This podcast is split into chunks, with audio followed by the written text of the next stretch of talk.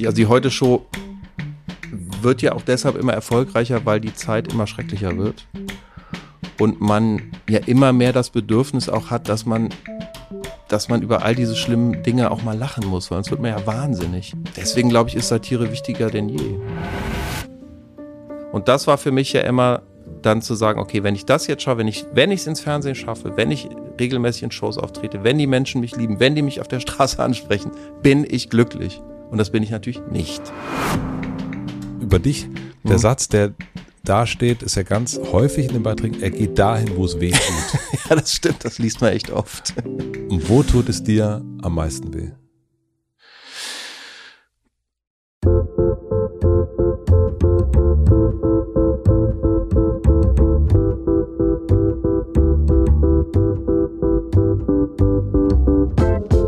Willkommen im Hotel Matze, dem Interview-Podcast von Mit Vergnügen. Ich bin Matze Hiesch und ich treffe mich hier mit Menschen, die mich interessieren und versuche herauszufinden, wie die so ticken. Mein heutiger Gast ist Lutz van der Horst. Lutz van der Horst ist Moderator und King of Spontanumfragen. Bestimmt kennt ihr seine sehr, sehr lustigen Beiträge für die Heute Show. Er ist auf Parteitagen unterwegs, auf Demonstrationen oder in Einkaufspassagen. Er klebt sich mit Klimaaktivisten und Aktivistinnen fest. Er testet die Deutsche Bahn oder isst die schärfste Currywurst der Welt mit Hazel und Thomas. Er ist super sympathisch, super schlagfertig und ich muss immer lachen, wenn ich seine Beiträge sehe und gleich Gleichzeitig kriege ich aber immer etwas über sein Gegenüber raus, was ich vorher so noch nicht gesehen habe. Ich bin sehr gespannt, was hier gleich im Hotel Matze passieren wird, denn meistens ist es so, wenn hier sehr lustige Menschen sind, sind die hier ganz anders und gerade die extrovertierten Menschen entpuppen sich als eher introvertiert. Wie das bei Lutz sein wird, das werden wir gleich sehen. Ich wünsche euch viel Vergnügen im Hotel Matze mit Lutz van der Horst. Wie ist das denn, wenn du auf jemanden zugehst? Geht's schon los? ich glaube ja. oh, okay. Äh, nein, also, bitte, du brauchst Wasser erstmal. Ach du, oh Gott, ich war, nur, ich war nur so schockiert, dass es schon losgeht. Oh.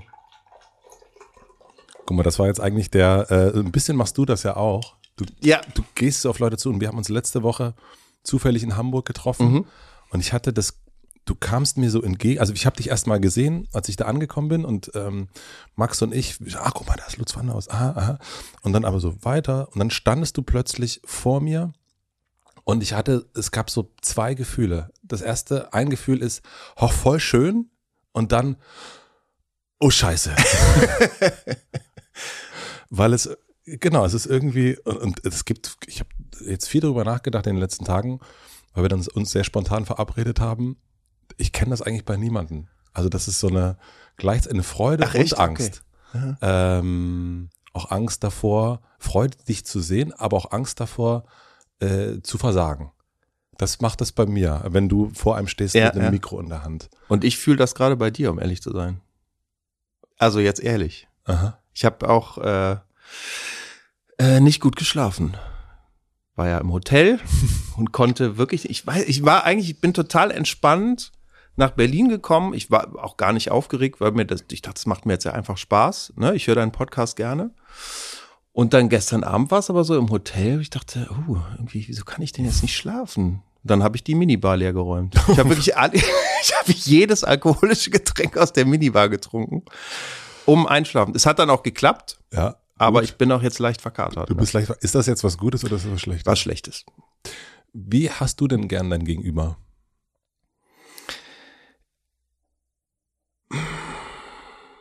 Positiv gestimmt. Also ich bin ja auch jemand, der immer erstmal an das Gute im Menschen glaubt. Auch wenn ich auf einem AfD-Parteitag bin, gehe ich zu den Menschen erstmal mit einem guten Gefühl und glaube, dass die auch nicht komplett schlecht sind. Und das hat sich immer bestätigt? In den Interviewsituationen ja. Also ich habe ja noch nie eine richtig schlechte Erfahrung gemacht. Also ich lese ja auch immer absurderweise ich jetzt gestern wieder gelesen, wo dann jemand unter einem, das war auch ein AfD-Video, mhm. drunter schrieb, irgendwann kriegt er mal aufs Maul. Und nee, äh, glaube ich nicht. Ist auch noch nie annähernd passiert. Ähm,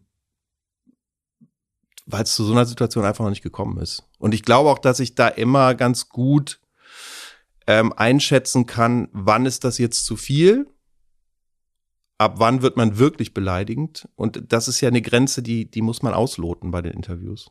Bist du irgendwann schon mal über diese Grenze getreten? Also, dass du gemerkt hast, oh, das war jetzt zu viel? Nee. Also, ich kann mich nicht erinnern, weil ich glaube ich immer ganz, ganz gut spüre, ab wann es zu viel wäre und dann aber auch stoppe vorher. Also, ich möchte ja jemanden auch gar nicht wirklich beleidigen und angehen. Ähm, sondern ich möchte dann vorher auch stoppen. Ne? Also genau das immer hinzukriegen, dass man noch charmant bleibt, aber trotzdem so ne, jemandem einen mitgibt. Also was siehst du dich selber, wenn du da so stehst oder auch sitzt? Weil ich habe irgendwie auch gedacht, eigentlich bist du doch für mich nicht ein, also ein Moderator, sondern eigentlich doch eher ein Interviewer. Ist das so? Ich weiß es manchmal selber nicht. Na, wenn ich, ich habe mir jetzt das äh, Deutsche Bahn-Video angeguckt, was ihr gemacht habt, und mhm. wenn du da, da sitzt und mit diesen Menschen sprichst dann, und deine Fragen stellst, mhm. dann, also Moderator moderiert etwas an, habe ich so das Gefühl, mhm. und führt so durch. Ähm, ob jetzt mit viel Personalität personelle, äh, personelle irgendwo, also so Charisma oder nicht, aber äh, und bei einem Fragensteller habe ich, das ist irgendwie was anderes, finde ich. Und bei dir steht ja irgendwie Moderator, glaube ich. Äh, ja, ja, ja. Und ich habe aber für mich irgendwie denke ich, eigentlich ist es doch eher ein Fragensteller, weil das machst du ja, mit, wenn du deinen Menschen da äh, das Mikro hinhältst. Ja, und ich interessiere mich da auch für, was die sagen tatsächlich. Also oft habe ich das Gefühl, bei Moderatoren ist es so, wie du sagst, die gehen so Punkte durch. Ja. Und ähm, führen durch ein Interview, aber sie, sie interviewen nicht wirklich. Und ich mag das, das ist so ein auch. Programmpunkt dann. Genau, genau, genau. Und dann leitet man so über. Und ich sit, in, spreche gern auch mit Menschen so, auch länger. Und mag das auch, wenn man mal in einer Situation sitzt, so wie wir beide jetzt, wo man sagt so, jetzt können wir auch mal länger reden, ohne dass ich auf irgendwas hinleiten muss. Und ja. äh, es gibt nur diese eine Frage, die es ja oft bei mir bei Parteitagen dann zum Beispiel gibt. Diese eine Chance und dann ist es vorbei wo man die Gelegenheit hat, auch mal nachzuhaken und Dinge zu fragen, die einen wirklich interessieren. Ist dieses Mikrofon, was du in der Hand hältst, hat das für dich so eine Machtfunktion? Ja. Äh, das hilft da ungemein. Das ist äh, hilft natürlich auch deshalb, weil man die Gesprächsführung beeinflussen kann, weil ich kann das Mikrofon ja auch immer mhm. wieder wegziehen. Ja. Das ist ein bisschen gemein, aber klar, ich kann, ne, wenn ich das Mikro an mich nehme, dann hört man ja nur mich. Und das kann man dann schon, da kann man ein, ein Gespräch gut steuern. Siehst du das auch wie, das ist ein komisches Wort, aber siehst du das wie einen kleinen Kampf auch? Ja. Also es geht ja um schlagfertig, deswegen, ich hatte das ja, ich dachte, oh, jetzt mm. muss ich schlagfertig sein, jetzt muss mm. ich mhm. irgendwas, also schlagfertig ist ja auch, mm. äh, ne? Genau, ist ja ein ähm, Kampf. Ist ja ein Kampf. Und das siehst du schon auch so, dass du da, du steigst quasi ein, ohne dass der andere jetzt unbedingt weiß oder die andere ja. und, und forderst raus. Also bei den, bei, bei den, den Heute-Show-Interviews ja. ist es, ist es so, ja. Ist es auch ein Kampf, genau. Und dann, das ist natürlich auch eine Technik, die du ja jetzt gerade auch bei mir ange, angewendet hast, dass du, äh, ich wusste ja noch gar nicht, dass es losging, du hast schon angefangen, äh, dass man Leute natürlich erstmal unvorbereitet trifft, und dann hat man natürlich immer schöne Reaktionen, die erstmal echt sind. Gerade bei Politikern, die sich gerne vorher schon viel zurechtlegen, die natürlich viele Floskeln benutzen, mhm. ist es natürlich immer schön, das aufzubrechen. Wonach suchst du? Mm. In diesen Momenten. Sprachlosigkeit ist immer gut, weil das ist bei Politikern auch selten, weil die natürlich rhetorisch geschult sind und die sind selten sprachlos. Und wenn man das schafft, äh, eine Frage zu stellen, dass die erstmal denken, öh, und erstmal gar nicht wissen, was sie sagen sollen, ist das schon mal gut. Und das Zweite? Also geht's dir, also bei mir geht's ja immer um Erkenntnisgewinn. Mhm die Frage ist, kann man das dann kriegen in so einem Moment? Ich denke schon. Man kriegt schon so eine kurze Idee davon. Also ist, man, du bist auf jeden Fall dran an der Wahrheit, finde ich.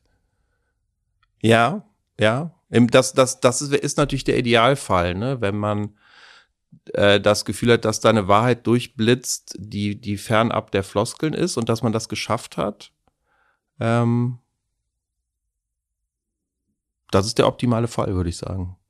Möchtest du von den Menschen gemocht werden? Also von diesen Menschen, denen du das Mikrofon. Ja, das ist, ein das ist ein Problem tatsächlich, weil ich jemand bin, der erstmal von allen gemocht werden will. Das geht wahrscheinlich vielen, vielleicht sogar den meisten so, die im Fernsehen und auf der Bühne sind. Darum machen die das. Ja.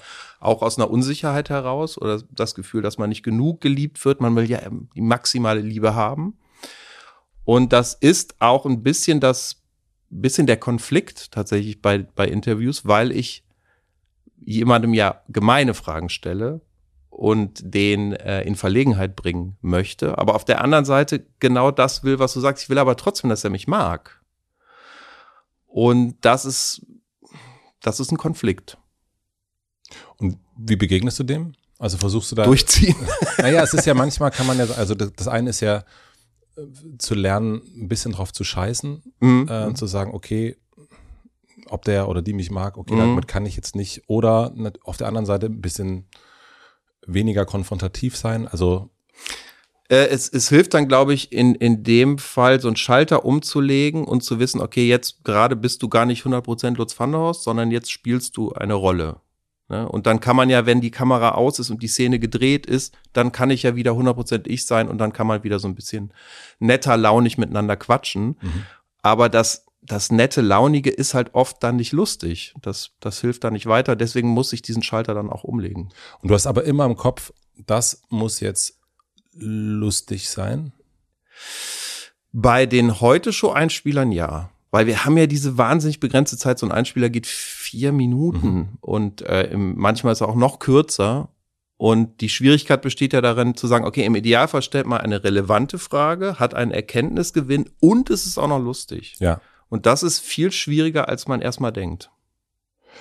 Wir kommen, glaube ich, später nochmal dazu zurück. Ich würde gerne noch ein bisschen mehr verstehen wollen, wo du eigentlich herkommst, weil Ja. es ist tatsächlich so, ähm, über dich gibt es wenig. Ist, ist so, ja. ist ne? so. Also ja, im ja. Vergleich zu anderen Gästen, und das war jetzt für mich und, und meine Redakteurin Anni, wir waren so, hm, äh, also ist ja merkwürdig, da gibt es gar nicht so viel. Woran liegt das? Liegt das daran, dass es zugemacht hat oder dass es noch nicht geöffnet wurde?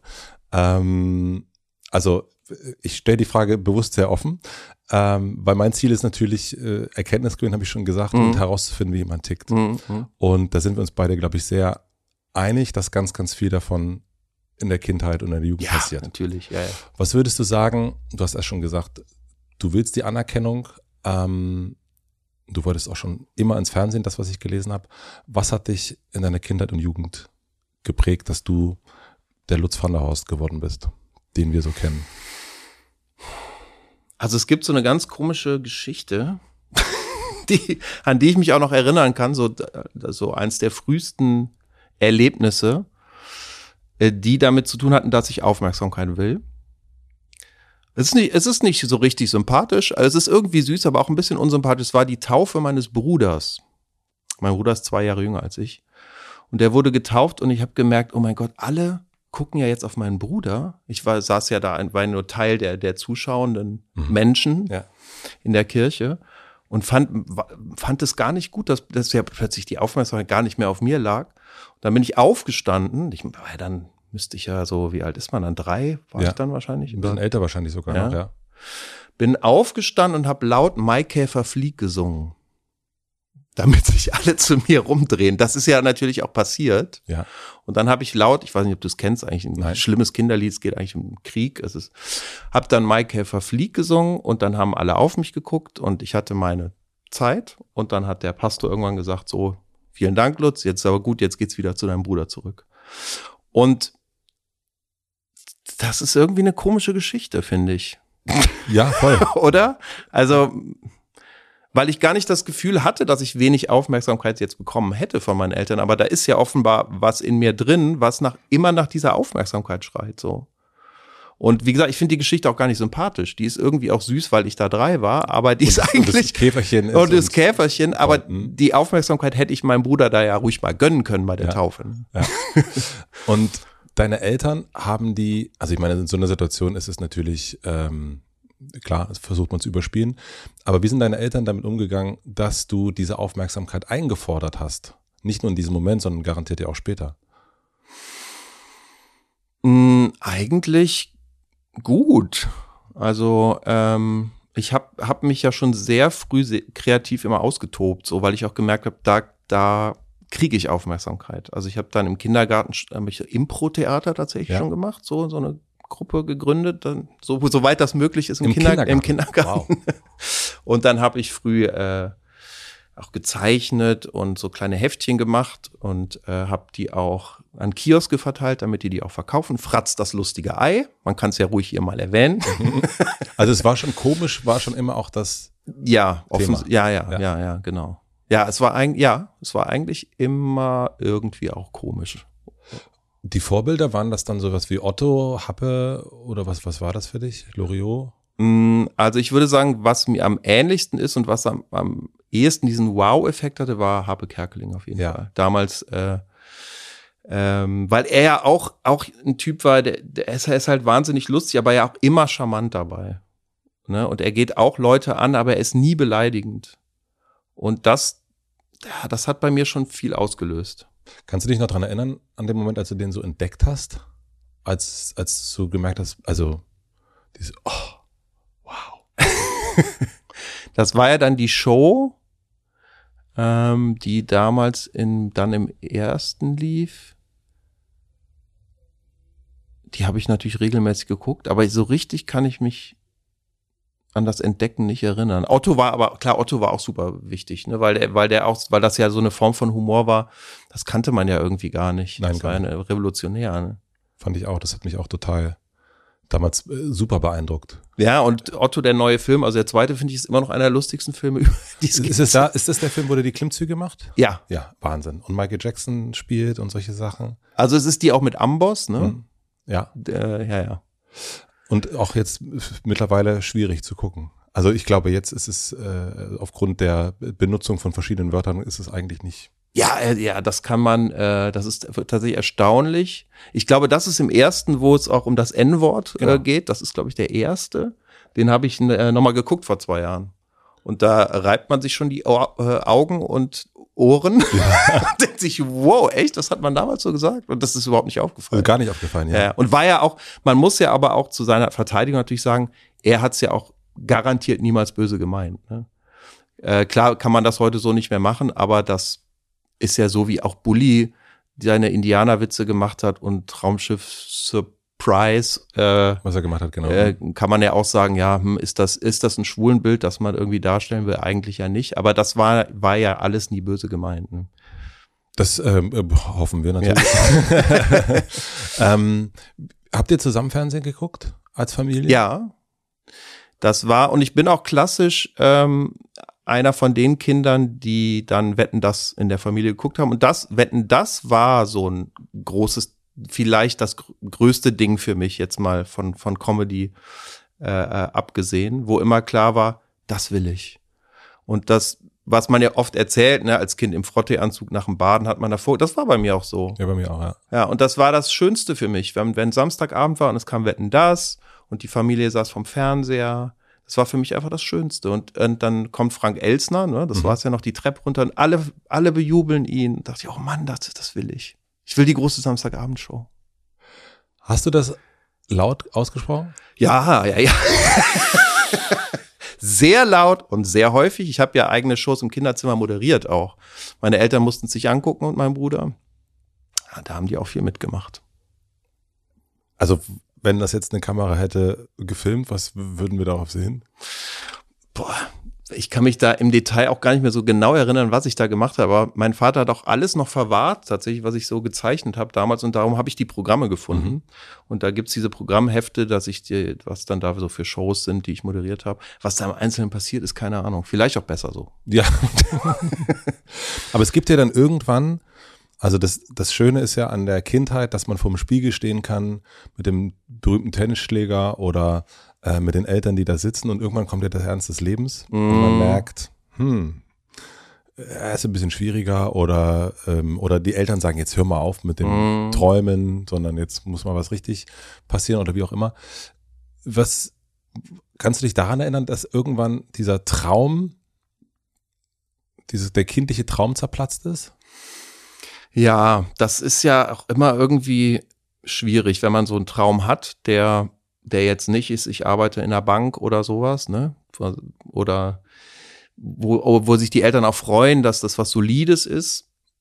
Dann gibt's natürlich immer diesen Moment, wo man dann merkt, ja, aber das wird ja vielleicht gar nichts oder höchstwahrscheinlich. Und die Eltern auch, und das ist ja auch irgendwie ein bisschen nachvollziehbar, dann auch denken, ja, aber du musst ja schon auch einen richtigen Job suchen. Also das kannst du ja nebenher machen, aber du brauchst ja auch einen richtigen Job. Und das ist irgendwie hart, weil man weiß, ja, aber es gibt für mich ja nur einen richtigen Job. Und das ist ja der vor der Kamera. Und was, und dann überlegt man hin und her, was man sonst macht. Ich habe dann aus Verzweiflung Germanistik studiert. Natürlich nicht zu Ende, wie mhm. jeder, um mir und meinen Eltern ein gutes Gefühl zu geben, dass da natürlich auch noch was Richtiges passiert. Aber das ist, ist doof. Wenn man so einen, einen klaren Traum hat und weiß, der ist aber nicht so realistisch. Ich frage mich auch, an welcher Stelle sowas passiert, weil es ist, äh, mein Sohn ist zehn mhm. und wir sind natürlich in der Situation, dass wir ganz viel, ist alles super natürlich. Das ist jegliche Form von Spinnerei ist mhm. ja toll. Man mhm. freut sich eher darüber, über die Bilder, über all das. Und ich frage mich auch, ab wann setzt das ein oder würde das für uns auch einsetzen oder für andere Eltern, dass die sagen, jetzt hör mal auf, Lutz mhm. oder Matze oder wie auch immer. Mhm.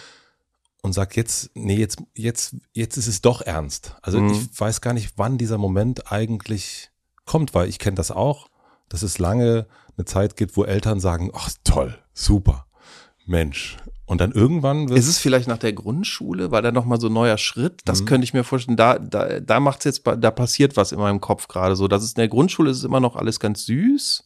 Und dann kommt man auf die weiterführende Schule.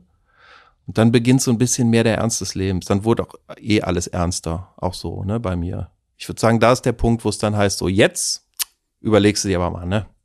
Und hast du das trotzdem weiter für dich geträumt oder hast du dir nicht erlaubt, das weiter zu träumen? Ich habe, äh, meine Eltern haben mich zum Glück unterstützt mit einer Videokamera. Da war ich so hm, 13, würde ich sagen. Was ja damals auch ein wahnsinnig teures Gerät ja. war. Und ab dann habe ich jeden Tag wie ein Irrer auch gefilmt, also mit meinen Freunden. Wir haben jeden Tag gefilmt und deswegen mh, hm, konnte ich das ja immer ausleben und habe ja die, die Angst vor der Kamera auch komplett verloren. Die hast du gar nicht? Nee. Wann kam die Musik in dein Leben und wann kam der Horror in dein Leben? ich habe alte Kinderzeichnungen von mir, auch weil mein Vater ja alles ja. aufhebt, gefunden. Da würde man heute ein Kind zum Psychiater schicken, glaube ich. Weil das wirklich, das ist wirklich hart, was man da so sieht. Also ich bin ja auch sehr katholisch geprägt durch die Grundschule. Ähm, und ich war Messdiener und da, das ist eher so katholische Kirche, da ist ja Gewalt, also allein dieses Jesusbild, der blutende Mann am Kreuz, das findet sich da auch auf all diesen Zeichnungen wieder. Es sind ständig irgendwelche gekreuzigten Menschen, die bluten und das ist ja einfach, ist einfach hart und Monster ja. und ähm, also ich sage, Horror war, war schon sehr früh da. Diese Faszination gab's immer. Die hast du ja noch immer, ja. diese Faszination. Und ich habe irgendwo gelesen, dass du auf der Suche nach der Furcht bist. Mhm. Was suchst, also was, was ist bei der Furcht, was zieht dich daran an? Generell, ja, das ist irgendwie so eine, so eine Grenzerfahrung, ne, die man, glaube ich, spüren möchte.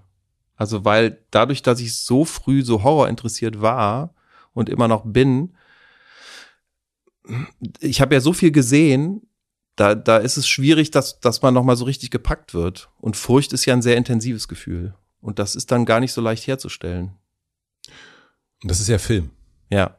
Und ich gehe jetzt nicht davon aus, dass es bei dir irgendwie die blutende Person ist, die auf dem Boden liegt, nee. eigentlich, was, was sind das für Motive, die dich zum Fürchten bringen? Also tatsächlich möchte ich im, im realen Leben mich auch nicht fürchten, zum Beispiel. Also ich äh, bin ja auch in vielen Dingen sehr ängstlich tatsächlich. Und das genieße ich aber dann natürlich am Horrorfilm, dass man da schön sitzt zu Hause und kann dass sich das anschauen, aber ist ja ganz sicher. Ne? Und äh, das ist dir auch immer bewusst?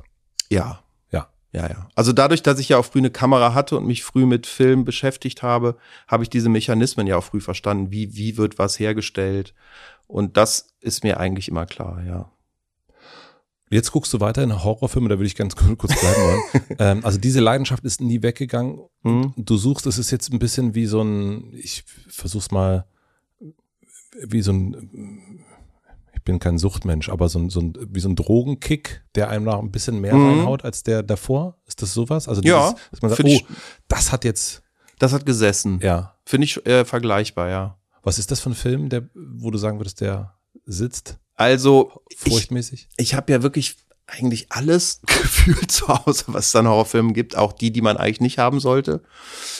Und trotzdem sind Reden es so von sowas wie Texas Chainsaw ja Massacre? genau, Mhm. das das sowieso die die Klassiker genau. Ja. Aber diese diese was mich in Wahrheit dann wirklich eher zum Fürchten bringt, sind dann gar nicht so diese krassen Filme. Also zum Beispiel fand ich The Ring, dieses Remake Mhm. von dem japanischen, fand ich viel gruseliger, weil da so Welten eröffnet werden, dass die, das, das passiert in deinem Kopf. Und du kannst es dir gar nicht genau erklären, was, was es eigentlich ist. Und das finde ich viel gruseliger als jetzt nackte Gewalt zum Beispiel. ne? Ja. Die ich auch im, im echten Leben gar nicht aushalten kann. Also Gewalt finde ich ganz schrecklich. Ich bin auch, habe selber nie körperlich Gewalt ausgeübt, bin auch selber noch nie verprügelt worden. Und das hoffe ich, dass es auch so bleibt. Und du sitzt da zu Hause in deinem Fernsehzimmer und du, du suchst eigentlich nach Material, was dich das Fürchten lehrt. Mhm. Ja, weil Furcht, ich finde diesen, diesen Vergleich mit, mit Drogen nicht so schlecht, weil es einfach ein sehr intensives Gefühl ist, das, das sich äh, herstellen lässt. Ähm und die, so in Filme dann so einzutauchen und dass es dann so, so eine Stimmung erzeugt, ja, das danach sehne ich mich schon. Beeindruckt dich, dass das die Kunst kann? Ja. Also auch, ich finde das ganz interessant, weil Lachen ist ja auch so eine ganz direkte Reaktion. So wie ja Furcht auch. Oder vor allem, wenn man sich erschrickt bei Horrorfilmen. Dann hat man ja diesen direkten Effekt da. Ähm, und das ist bei Lachen ja auch so. Dass, dass man das auch sieht und hört, das finde ich spannend daran. Weil man sich eigentlich nicht, man kann sich nicht schützen. Genau. Man kann Ja, nicht, man kann genau. nicht, äh, man, man verliert das Popcorn Genau. ähm, im Lachen oder auch im Fürchten. Ja, ja, genau, genau. Wie lange hält das an, dieses Gefühl? Mm. Also wenn der Film vor, ja, es, ich bin auch keiner, der Albträume zum Beispiel hat. Also dass ich jetzt sage, da gibt es einen Film, der mich so verstört, dass der sich so in die Nacht, dass ich den so mit in die Nacht nehme. Ich bin manchmal sogar richtig froh, wenn ich mal einen Albtraum habe, weil ich das echt auch schön finde. Aber es ist super selten.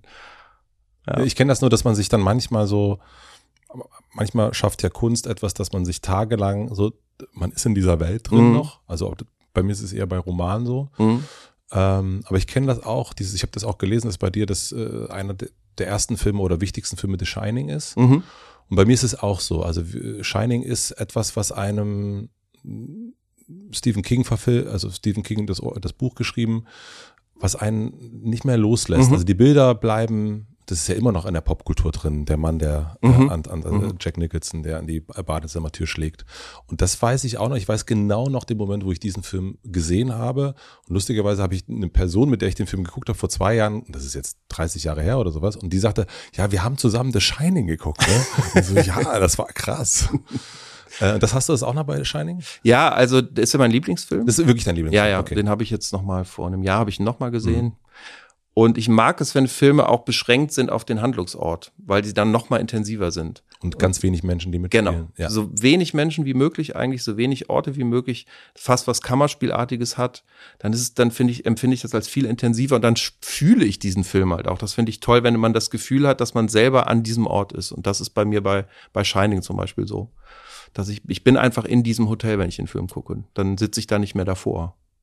Und wenn ein Film das schafft, dass ich das Gefühl habe, ich bin Teil des Films, dann, dann ist es ganz groß. Gibt es eine Lieblingsszene, die du hast in dem Film? War schwierig.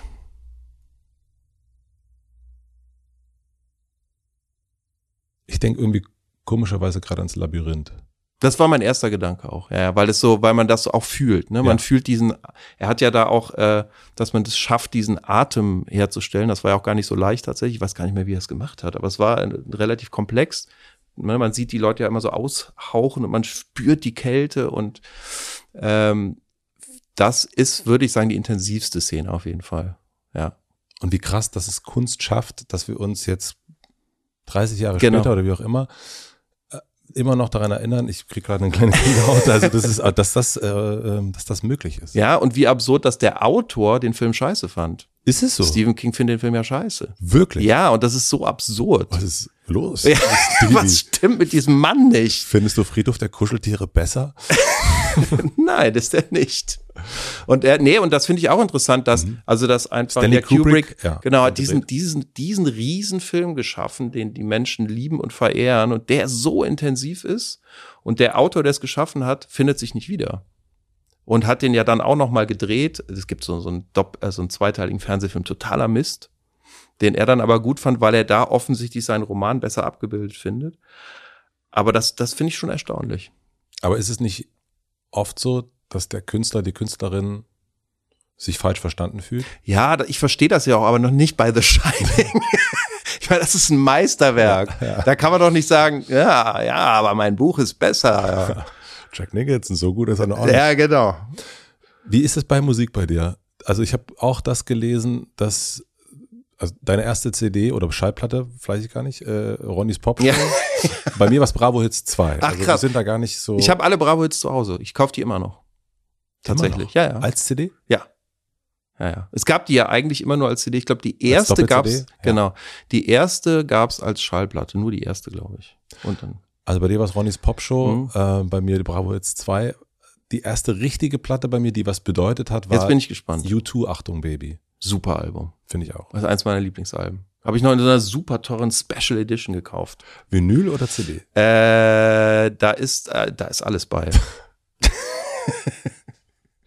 Das ist so das, das, äh, das snobistische Leben ja. von uns, ne? Dass ja, man dann sagt, ach geil, es gibt hier eine Box, die kostet 100 Euro, das ist ja super. Ja, ja. Und ja. von einem Album, das man schon hat. Ja. Und es ist auch, es ist aber auch ein bisschen traurig, denke ich manchmal.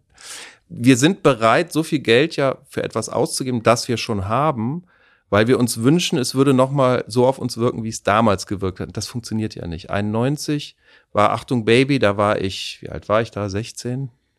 Ähm, ja, dann ist man ne erste Liebe, was da alles passiert in dem Leben und dann ist das natürlich ein ganz anderer Soundtrack als jetzt, wenn ich 47 bin und mir einfach so ein so ein Ding nochmal kaufe, dann natürlich funktioniert das nicht mehr so wie früher. Was war dein erstes Album, was dich, was, was war dein Achtung Baby? Ich habe abs absurderweise immer das Filmvertonungsplatten gekauft im, Sa im Saturn, wo ich immer noch zweimal die Woche bin, am, bei mir am Hansaring. Mhm. Und äh, weil ich Hörspiele gemacht habe. Und dann habe ich immer, gibt's so eine Abteilung mit Filmvertonungsplatten, wo dann so äh, und Geräuschplatten. Meine erste Schallplatte war wahrscheinlich Death and Horror von der BBC. Da hört man dann, äh, wie Menschen erstochen werden, auf der Streckbank liegen, in der eisernen Jungfrau sterben. Das konnte man alles an Kinder verkaufen. das ist verrückt. Ja. Aber welche Musik war es dann, die dich dann? Äh, Beatles. Beatles. Damit, damit ging es dann richtig los. Mhm. Äh, Sgt. Peppers war das, würde ich sagen, war das erste Beatles-Album. Nee, es war Yellow Submarine. Aber das ist ja nur so ein halbes Beatles-Album, da ja. ist der Soundtrack ja mit drauf. Ne? Aber da, da ging es dann los mit Pop- und Rockmusik. Warum bist du kein Filmemacher geworden? Tja, das ist eine gute Frage. Vielleicht bin ich so narzisstisch, dass ich mich ja auch immer sehen will und wenn ich die Kamera halte und Regisseur bin, bin ich nicht im Bild. Also das, also Schlimm, das, oder? Nein, das glaube ich nicht. Es, es könnte sein sogar, weil ich habe äh, über Regisseur auch nachgedacht natürlich. Aber ja. wie jemand, der so offensichtlich filmfanatisch ja, ist, ja, ähm, die Kamera hält und also das ist, das sagt man jetzt eigentlich die ganze Zeit, ja, das müsste doch eigentlich hier, hier müsste doch ein Filmemacher eigentlich mhm. rausgekommen sein. Eigentlich ja.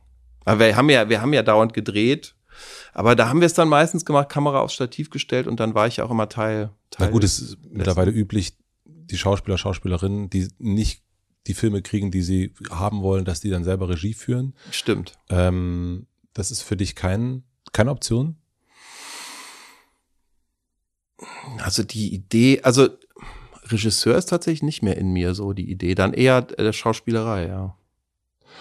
Und ist das, wenn du jetzt auf der Straße unterwegs bist oder ähm, auf einem Parteitag, du erreichst damit ja ganz viele Menschen und berührst ja auch Menschen. Also du, das ist, bewegt etwas. Bewegt dich das auch oder denkst du, ach, ich wäre doch lieber gerne, ich doch lieber gerne Filme mache oder Filme, äh, also lieber gerne Schauspieler vielleicht sogar, ja.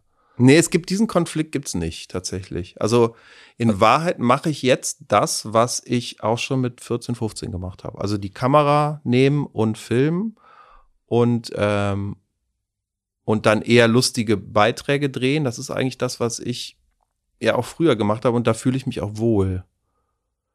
Aber klar gibt es in einem, gerade wenn man älter wird, natürlich die Idee, okay, man will aber natürlich auch gerne anders mal wahrgenommen werden. Mhm.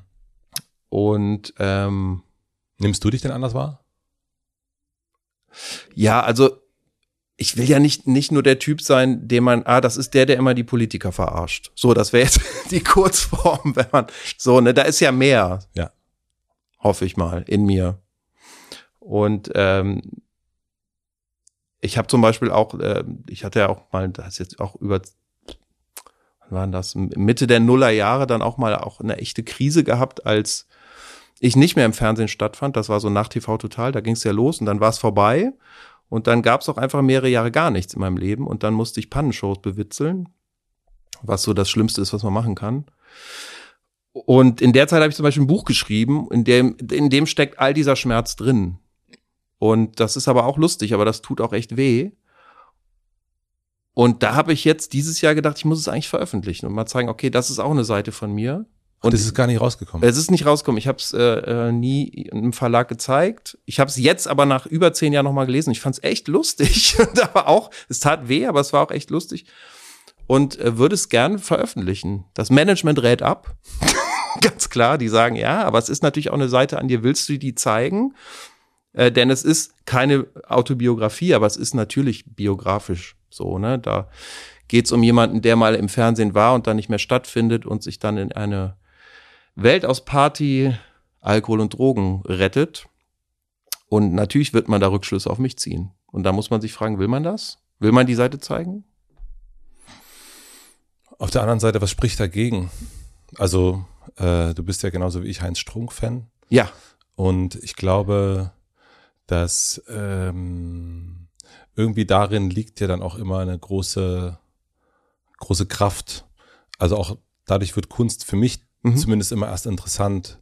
Und für mich ist die dann auch gerade bei Heinz dann immer so interessant, wenn man merkt, okay, hier geht's wieder ähm, um diese, um die ewige Beziehung zu seiner Mutter. Mhm, mh. äh, und immer wieder und immer wieder. Und das, da, ich habe das Gefühl, er schöpft daraus, weil es vermutlich, keine Ahnung, äh, ein, ein, ganz großes äh, Trauma in ihm ist. Mhm.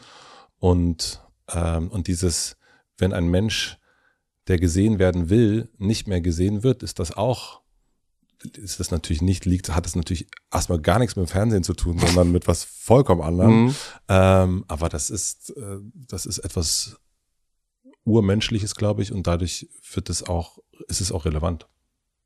Aber ich kann das natürlich verstehen, dass man, ähm, ja, dass man manche Sachen für sich behalten will. Ja, und aber es ist, es ist tatsächlich so, ich finde, dass ja eigentlich Künstler auch erst dann interessant werden, wenn sie mehr von sich zeigen und auch von ihren Schwächen zeigen. Und gerade in einer Zeit, wo man das Gefühl hat, jetzt mit Instagram, wo die Leute ja nur noch ihre positiven äh, Seiten so abbilden wollen, das ist äh, ja auch sehr anstrengend anzusehen. Und ich habe das Gefühl, dann freuen sich die Menschen umso mehr, wenn man sagt, ja, guck mal, mir geht's, mir geht's oder ging's aber auch mal richtig scheiße. Und so sah das aus. Du wolltest ja unbedingt ins Fernsehen, das ja. haben wir ja schon jetzt ja. verstanden. Ähm, unbedingt. Unbedingt, ja. Ähm, Gerade wenn man etwas unbedingt will, bedeutet es ja oft auch, dass man Dinge macht, die man, wo man danach weiß, oder auch schon währenddessen, mh, hm, das ist jetzt eigentlich nicht so gut. Erinnerst du dich an diese Momente? Hm, ich muss kurz überlegen. Also ich habe das eher die erste Rolle war der Blaserhase bei TV mhm. Total. Das äh, war aber was, was ich nie bereut habe. Das fand ich auch selber immer lustig. Dann kamen Straßenumfragen. Hm. Es gab ja, es gab einmal den Moment, ich weiß gar nicht, wie ich da reinkam. Da war ich bei einem Casting für sowas, wie hießen denn diese komischen Sender nochmal? Neun Live? Mhm, ja, so die sowas in der ja. Richtung.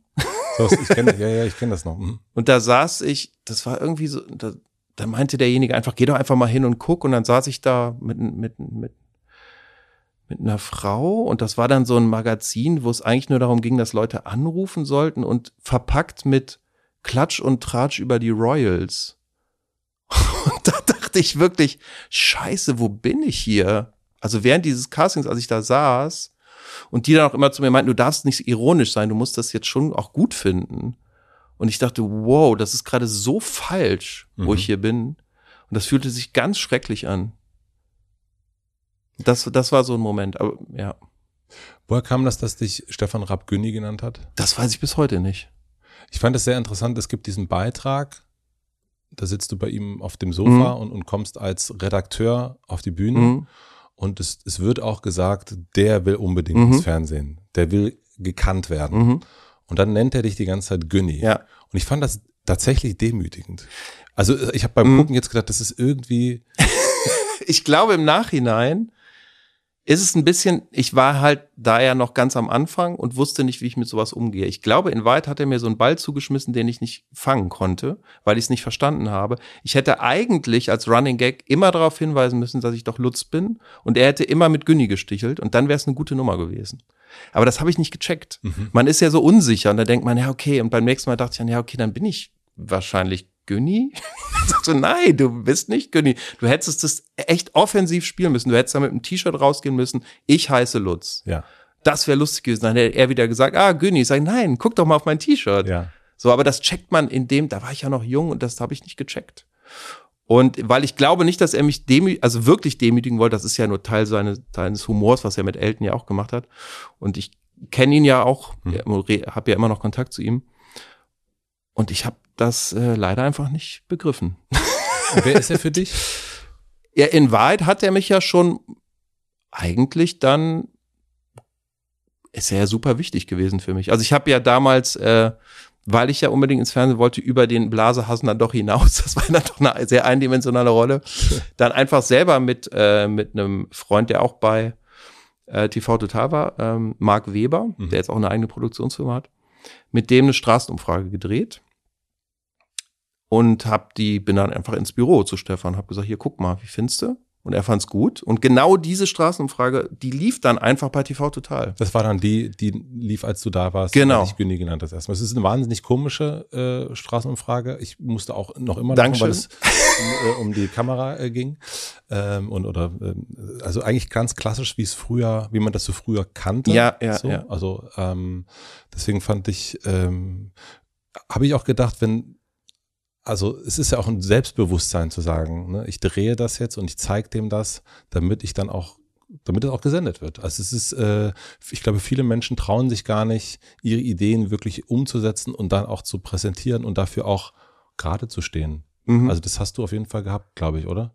Ja, weil dieses Bedürfnis so groß ist mhm. oder war. Also gar nicht, weil ich so mutig bin. Also das, da, ich hatte ja trotzdem Angst. Und die, die, das erste Mal eine Straßenumfrage zu machen und Leute anzusprechen und bitten, doofe Dinge zu machen, das ist total schwierig erstmal, ja. diese Überwind, was das für eine Überwindung kostet. Und auch was das für eine Überwindung kostet, dann zu Stefan ins Büro zu gehen, das zu zeigen. Und das ist äh, sehr, sehr schwierig. Aber dadurch, dass dieses Feuer in mir so stark brannte, ließ sich das gar nicht vermeiden. Also ich musste, hatte ja immer das Gefühl, ich muss das machen. Es ist meine Bestimmung. Ich muss vor die Kamera. Voll interessant, oder? Ja. Und ich weiß auch gar nicht, ob das gut ist. Weil natürlich ist es schön, wenn man einen Beruf hat, für den man brennt, ne, wo man weiß, das ist ja meine Leidenschaft. Aber der Beruf hört ja auch nie auf. Also ich, das ist ja immer in meinem Kopf. Und das ist auch anstrengend.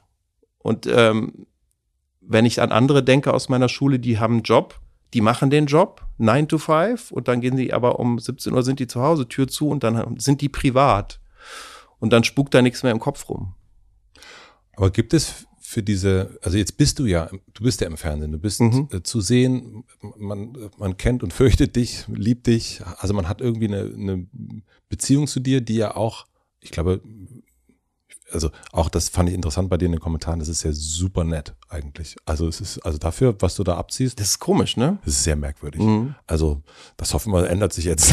Aber nein, das ist, also das ist sehr liebevoll ja, und, ja. und, irgendwie, ähm, also das, das fand ich eigentlich fast mit am überraschendsten, mhm. weil es, ja, aber man könnte ja sagen, okay, you made it.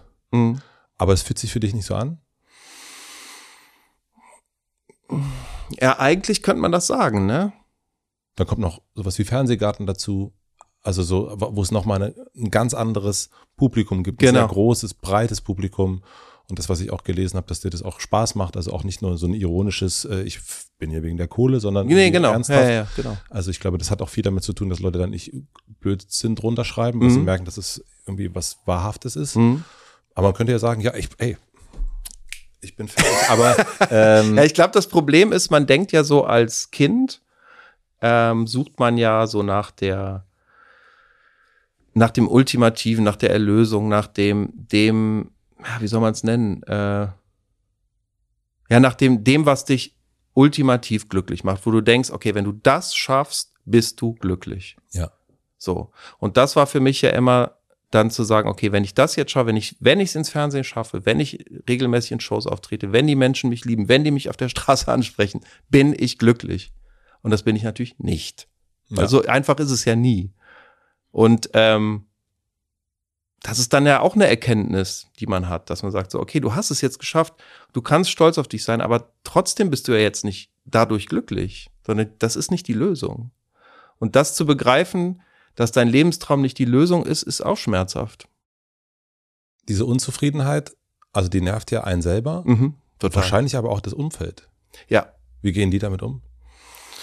Oh, ist nicht einfach mit mir zu drehen auch manchmal. Also mhm. äh, weil ja, das wird auch besser, weil mhm. man dann auch mit der Zeit ja begreift, was man kann und was die Leute mögen. Aber das war gerade in den Anfangszeiten auch bei heute Show boah, anstrengend dann, ne, für dann, weil ich ja auch dann wahnsinnig unsicher war und dann, ha, wird das jetzt was? Und dann, dann echt so ein Nervenbündel auch war bei Drehs.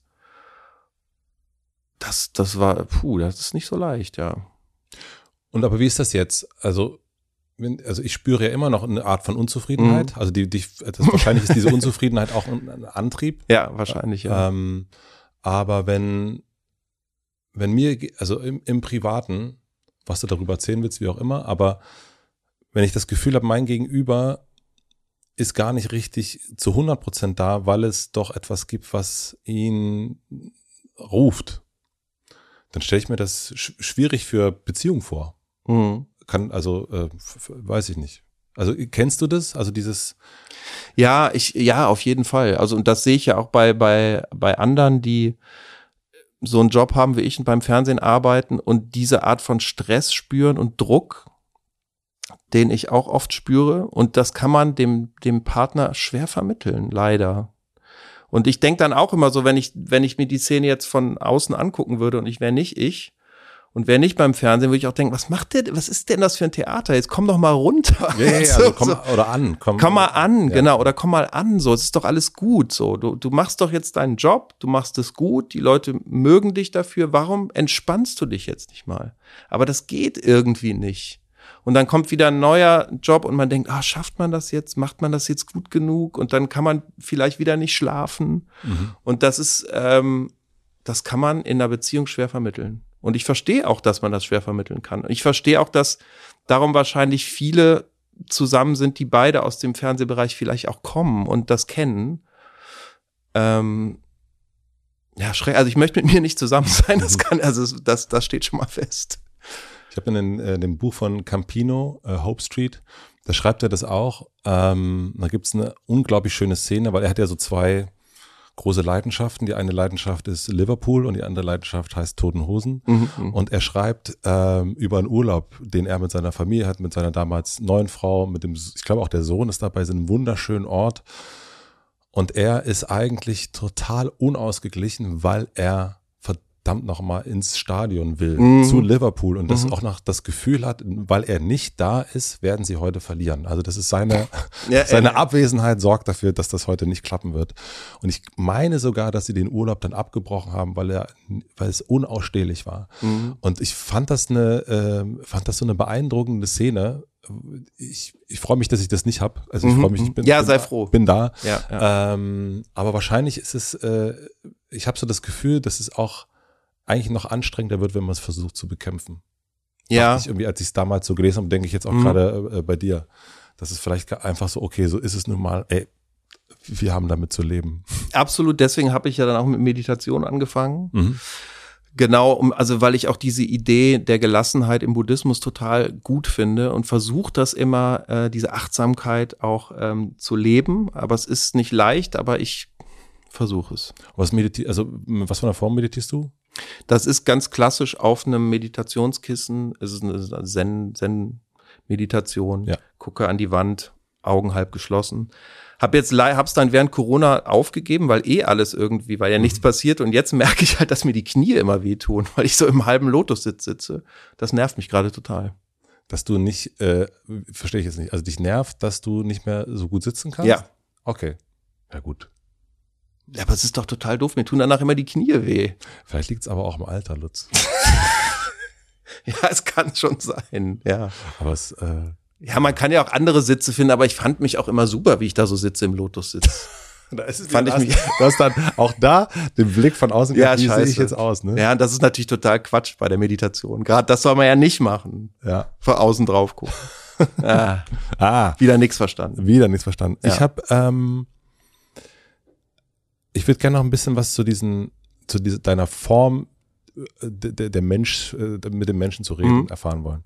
Ähm, in welchem State of Mind bist du, wenn du kannst auch, was auch immer du ne-, nehmen willst, also ob das ist, ich fand diese Klima, äh, mhm. Doku fand ich super, ich fand das mit der Bahn super, ähm, auch sowas wie mit, was, wenn du mit Hazel und Thomas unterwegs bist und mhm. Currywurst ist. Also gibt es eine Form, die du annehmen musst? Also bei, zum Beispiel, wenn ich mit Thomas und Hazel Currywurst esse, ist es sehr befreiend, weil da bin ich einfach ich. Ja. So, wenn ich im Fernsehgarten bin, so doof das jetzt auch klingt, aber da bin ich auch einfach ich. So, mhm. da, da muss ich nichts spielen. Ja. Wenn ich einen Beitrag für die Heute-Show drehe, ist es anders, weil da nehme ich eine Haltung ein, die ähm, im Idealfall lustig ist und dafür sorgt, den Menschen was zu entlocken. Und da kann ich nicht einfach ich sein. Und ja. das ist viel anstrengender. Und das war bei der letzten Generation ein gutes Beispiel, weil da, man kann das ja nicht komplett, also das muss ja auch lustig sein. Man kann das jetzt ja, ich kann da jetzt nicht einfach nur mitgehen, so ne. Und dann habe ich natürlich Fragen im Kopf, die ich mir vorher überlege. Und dann habe ich eine Haltung im Kopf und dann muss, will ich es aber trotzdem schaffen. Und ich glaube, das ist mir da tatsächlich ganz gut gelungen, dass ich schaffe, dass man sich natürlich ein bisschen drüber lustig macht, aber die Leute auch nicht komplett doof dastehen lässt, so ne. Ja, fand ich auch. Ähm, und das, das war gerade bei dem Beitrag echt auch gar nicht so leicht das hinzukriegen, so, ne? Also nehmen wir mal das auch als Beispiel. Das, also ich habe vor ein paar Wochen hier Carla Rochel interviewt, sie ist die äh, eine der Sprecherinnen. Ähm, und ich habe im Gespräch oder vorher, ich habe zu dieser ganzen ähm, Bewegung eine Ambivalenz mhm. gehabt und ähm, und habe die eigentlich auch ich habe wenn ich das Gespräch jetzt danach nochmal gehört habe ich gemeint man hört diese Ambivalenz die ganze Zeit eigentlich durch tick tack hin und her das geht den ganzen Zeit mhm. im Kopf auch anstrengend glaube ich auch teilweise deswegen anstrengend zu hören äh, weil es irgendwie so eine Unsicherheit gibt ähm, das ist dann manchmal einfacher zu wenn ich keine Haltung habe oder eine Haltung habe ist es einfacher als mhm. ich weiß nicht genau mhm. Wie geht dir das in so einem Moment? Wenn wir jetzt die letzte Generation nehmen oder aber auch äh, andere Sachen, wenn du so Politiker, Politikerin, wo du, na, es gibt ja immer eine Haltung dazu. Mhm. Ähm, wann bist du am besten? Wenn du diese Ambivalenz hast, bei der letzten Generation habe ich das Gefühl, da hast du auch eine totale Ambivalenz. Ja. Und trotzdem fand ich die, die Menschen selber total super. Ja. Also ich mochte die wirklich gerne. Und weil die auch so hm, engagiert waren, so motiviert, weil die Ideale hatten, äh, weil die für eine Sache gekämpft haben. Und das, da kann man natürlich über, darüber reden, ob das die richtigen äh, Methoden sind. Ja. Und das muss ich in dem Beitrag ja auch beleuchten. Ne? Ich kann das ja nicht einfach nur abfeiern, weil ich die gerade so toll finde. Ähm, da hast du dann auch einen journalistischen Anspruch? Ja. Mhm. Naja, auf jeden Fall. Ich finde sonst, sonst, ja, genau. Hätte man es auch nicht zeigen können. Ähm, aber am, ja, am besten finde ich, bin ich, wenn ich in, auch in Situationen bin, wenn ich dann auch, auch dabei bin und was erfahre und darauf spontan reagieren kann äh, und nicht zu sehr schon vorher so ein Gerüst im Kopf habe. Das ist gar nicht, äh, gar nicht gut in Wahrheit. Also oft, oft war es bei Drehs auch so, dass ich mir vorher viel zu viele Gedanken gemacht habe. Ich dachte, ja, das wird wahrscheinlich so und so laufen. So, dann habe ich da 20 Fragen im Kopf vorher schon. Mhm. Und dann habe ich eine Dramaturgie im Kopf ähm, wie das abläuft und wie das endet. Und dann bist du da und es ist aber dann ganz anders und dann kannst du es eh alles wegschmeißen. Und darum am besten ist es dann eigentlich, es sind immer so Drehs, wo ich situativ spontan sein kann. Das gefällt mir am besten. Und als du fertig warst mit, den, mit diesem Beitrag für letzte Generation oder jetzt auch Deutsche Bahn, ähm, du kommst ja den Menschen näher. Ja. Und ähm, man ist ja ganz einfach jetzt zu sagen, oh, das ist ja eine scheiß Form, die scheiß Bahn, die scheiß Politiker, mhm. Politikerin. Und meine Erfahrung ist, je näher man irgendjemanden kennt, desto mehr versteht man eigentlich alles. Und ja. ähm, ich habe hier mit Thilo Mischke schon ein paar Mal drüber geredet. Der hat ja auch, wenn er mit dem IS-Kämpfer redet, hat er danach, der hat trotzdem totale Toleranz. Der versteht ja, ja. absolut, was da los ist. Ja. Hast, ist das bei dir auch so? Ja, ja, ja, auf jeden Fall. Das finde ich auch interessant. Also da waren ja auch Menschen beim Dreh dabei, bei der Heute-Show, die die letzte Generation jetzt äh, wirklich schlimm fanden. Mhm. Aber Dreh, also von der Seite der, von eurer Seite. Genau. Mhm. Also ohne jetzt einen Namen zu nennen. Mhm. Aber der hat dann auch während des Drehs plötzlich totales Verständnis äh, ja. gehabt und hat gesagt, hey, jetzt verstehe ich, was die meinen. Und die sind ja gar nicht so und die sind ja gar nicht so. Und das bildet man ja im Idealfall auch ab in so einem Einspieler. Man will ja auch den Menschen was Neues zeigen. Und es ist ja einfach zu sagen, ja, die letzte Generation, die sind ja total scheiße, so und das werde ich jetzt in dem Beitrag auch darstellen und dann prügelt man da vier Minuten drauf rum und dann ist der Beitrag zu Ende. Das ist ja auch, das kann es ja nicht sein. Also du magst es auch, wenn ich danach denke, so einfach ist es nicht? Ja, im Idealfall ja. Ja, das ist auf jeden Fall bei den Längen, langen Sachen funktioniert das total gut, finde ich, bei euch. Also wenn man das da voll. Ja, und das ist natürlich, tut auch total gut, wenn man weiß, man hat, also für das Bahnspezial hatten wir ja 35 Minuten. Super gutes Special. Dankeschön. Total super. Und das, das tut auch gut, wenn man weiß, man hat auch jetzt Zeit, auch konstruktiv zu sein und eben nicht nur drauf zu knüppeln und auch mal eine Informationsstrecke länger stehen zu lassen. Ja, und es ist genau, es ist ja so eine, äh, was, was das super hatte, ist so eine, äh, es wechselt die ganze Zeit an der, an der Geschwindigkeit oder Temperatur. Es ist eben manchmal sehr informativ, dann wird es plötzlich wieder sehr merkwürdig, komisch, bizarr. Ähm, und ja. Wie guckst du auf jemanden? Also da ist es in dem Beitrag auch, äh, äh, Philipp Amthor ist da drin. Mhm. Ähm, wie schaust du auf die Politiker, Politikerinnen unserer Zeit? Mm, ich finde das auch immer ganz interessant, weil man die, ich habe ja Politiker erstmal, als ich bei der Heute Show angefangen habe, nur im, im Fernsehen wahrgenommen. Du und bist wahrscheinlich kein, Entschuldigung, kein per se politischer Mensch. Hätte ich, ich bin nicht überdurch, nee. Also so als Jugendlicher, der jetzt Demos oder nee. äh, die Eltern geprägt mit, äh, was es auch immer zu demonstrieren kam, hätte ich jetzt nicht gedacht. Nee, ne? ist auch nicht so, ja. ist auch nicht so. Obwohl das auch Leute denken, aber das ist eigentlich nicht mhm. so, nee. Ähm, und habe Politiker ja dann erstmal durchs Fernsehen wahrgenommen, wie alle das tun und da ja eher auch als unnahbar wahrgenommen. Mhm. Und das, das fühlt sich natürlich ganz anders an, wenn man dann vor diesen Menschen steht und denen in die Augen schaut und ja auch noch Szenen hat, die vor und nach der Kameraszene passieren. Und das klingt jetzt irgendwie doof, dass das auch Menschen sind. Das ist ja auch jetzt so eine Floskel, ja. aber, aber trotzdem ist es so. Man ja. merkt ja dann, und dann gibt es auch Politiker, wo du denkst, hey, mit denen würdest du jetzt auch ein Bier trinken gehen ähm, die, die sind ja total sympathisch. Und dann redet man einfach auch noch ohne Kamera mit denen. Und das ist, das tut total gut, ist aber für einen Dreh oft auch schwierig. Man darf, wenn man weiß, man muss jetzt ein Thema irgendwie mal härter angehen und du weißt, aber du findest die aber total sympathisch, die Leute, dann ist es auch gar nicht so leicht. Ich habe einen äh, Artikel gelesen ähm, von, von Frederik Schwilden und der hat geschrieben, äh, viele Politiker sind Influencer geworden. Sie wollen nicht mehr nur gewählt werden, sie wollen, dass wir ihnen folgen. Nicht intellektuell, nicht ihren Argumenten, ihnen selbst, die die Institution als Kulisse für gut ausgeleuchtete Selbstinszenierung nutzen. Mhm. Kannst du das teilen? Ja. Also da gibt's ja auch Leute, nehmen wir Markus Söder, Söder ist, ist mhm. ja auch ein sehr ja, genau. Das. Beliebte Rubrik bei Instagram, ja. wo er einfach nur Fotos von seinem Essen postet. Ja, der wird dadurch nahbarer, aber hm, was soll das eigentlich, ne? Also kann man machen, aber warum? Aber aus genau dem Grund halt, ne? Also ist ja, ist ja schön, wenn, wenn Politiker auch menschlicher mhm. ähm, rüberkommen. Das, das ist ja nicht schlecht. Aber na, man hat schon bei einigen auch das Gefühl, dass es, dass es ein bisschen über, überhand nimmt. Dürften denn, also ich, ich denke an Agnes Strack-Zimmermann oder auch Karl Lauterbach, die ja so kultig sind. Mhm. Und ähm, die dann auch in allem möglichen, ob das jetzt Podcasts sind, ob das jetzt lustige Webformate sind, die sind ja überall und sind ja irgendwie so die lustigen Kumpels von nebenan. Und ich denke dann so, hm, aber eigentlich, die haben ganz schön viel Macht ähm, über die Gesundheit oder auch über Waffenlieferungen und so weiter. Also da ist ja auch viel mhm. dahinter. Ist das eigentlich, ist das sowohl von den Sendungen als auch von den Politiker, Politikerinnen, also ist das eigentlich in Ordnung, dass man das so vermenschelt? Also, dass man das so, der kultige, der kultige Lauterbach. Also ich, ich, ich bin da sehr ambivalent zum Beispiel. Also so ich kann da, ähm, manchmal denke ich so, was, was soll das, dass du jetzt so, also, was soll das?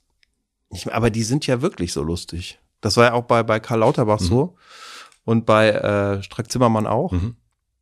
Die sind ja wirklich unglaublich lustig und schlagfertig. Mhm. Und da freut man sich natürlich auch als Reporter, wenn man so jemanden vor Mikro hat, wo man weiß, okay, der, der spielt da jetzt nicht eine Rolle, sondern der ist halt einfach wirklich so.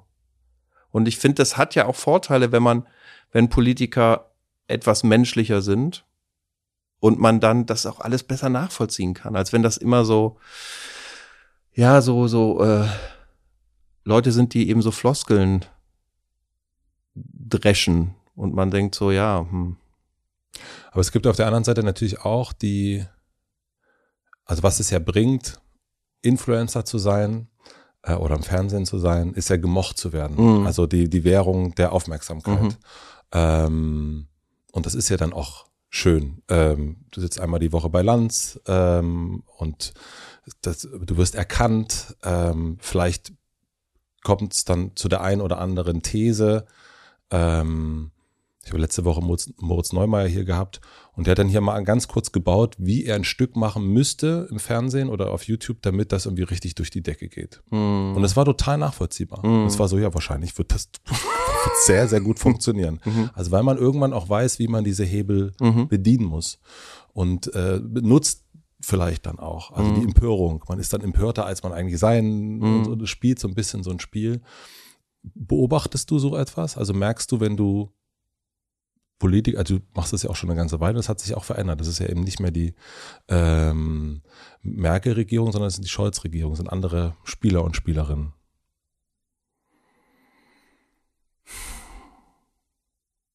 Ja, also ich meine, natürlich sind, sind die sozialen Medien auch gefährlich, weil man natürlich populäre Meinung auch so schön runterbrechen kann und daraus dann, wie du schon sagst, so, so, so kurze äh, Inhalte herstellen kann, die einfach nur für Empörung sorgen. Und dann wird es natürlich schwierig. Ähm, noch ein Partythema, AfD. also, also ein schwieriges Thema, finde ich. Ähm, Oliver Welke sagte mal dazu, dass er sich inzwischen sicher ist, dass er, dass die Heute-Show der AfD am Anfang zu viel Plattform gegeben hat. Ähm, jetzt haben wir diese Zahl, diese 18 Prozent, mhm. ähm, spüren so eine so Oh-Gefühl. Äh, ähm, jetzt bei der letzten heute Show vor der Sommerpause war das auch nochmal Thema, die AfD. Ähm, wie stehst du zu dieser Frage der Plattform geben? Ne, wir haben jetzt diese Woche, äh, Sandra Maischberger wird, äh, Jan Böhmermann hat gesagt, nachdem sie den AfD-Chef eingeladen hat, dass sie ihn nur einlädt, äh, damit sie dann auch von den Nazis eingeladen wird, wenn die an der Macht sind. Also es ist ja schon eine, boah, da ist, da ist viel drin jetzt gerade. Ähm, wie schaust du auf sowas? Ja, ich kann, ich kann das auch teilen, diese, diese Sorge, ob man der AfD am Anfang zu viel Raum gegeben hat. Ähm, man muss aber auch dazu sagen, dass sich die AfD ja auch verändert hat. Also als das losging, die, die ist ja mal gestartet als die Professorenpartei, die gegen die, gegen den Euro war. Und ja. da waren immer schon ne, mit, mit äh, Herrn Lucke noch. Und da waren, ja, da waren so rechte Tendenzen, aber das war ja eher so eine populistische Partei. Und ähm, die sind ja immer rechter geworden. Und das ist jetzt natürlich dramatisch. Und ähm, jetzt gehe ich da ja auch nicht mehr hin. Ich, gut, ich werde auch nicht mehr eingeladen, muss man dazu sagen. ja, da komme ich jetzt nicht mehr hin.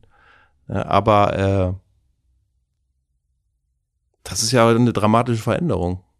Und siehst du, also ist das gerechtfertigt, auch öffentlich-rechtlich Demokratie, man darf eigentlich, äh, sollte eigentlich neutral sein, also darf eine Sandra Maischberg oder die Redaktion einen Grupala einladen? Ich, ich fürchte, das muss man machen.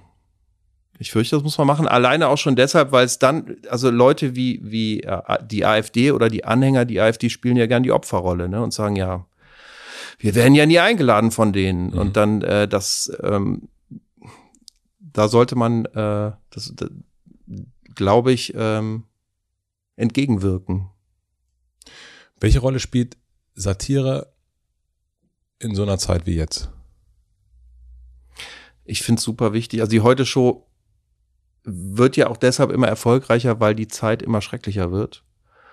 Und man ja immer mehr das Bedürfnis auch hat, dass man, dass man über all diese schlimmen Dinge auch mal lachen muss, weil sonst wird man ja wahnsinnig. Und das hat man vor allem gemerkt, finde ich. Also ich hatte so das Gefühl, es hat sich verändert. Mh, mm, am krassesten natürlich bei Corona, als das so losging.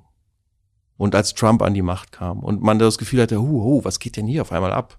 Und man ähm, und und und man da immer mehr das Gefühl hatte, man das hält man ja kaum noch aus.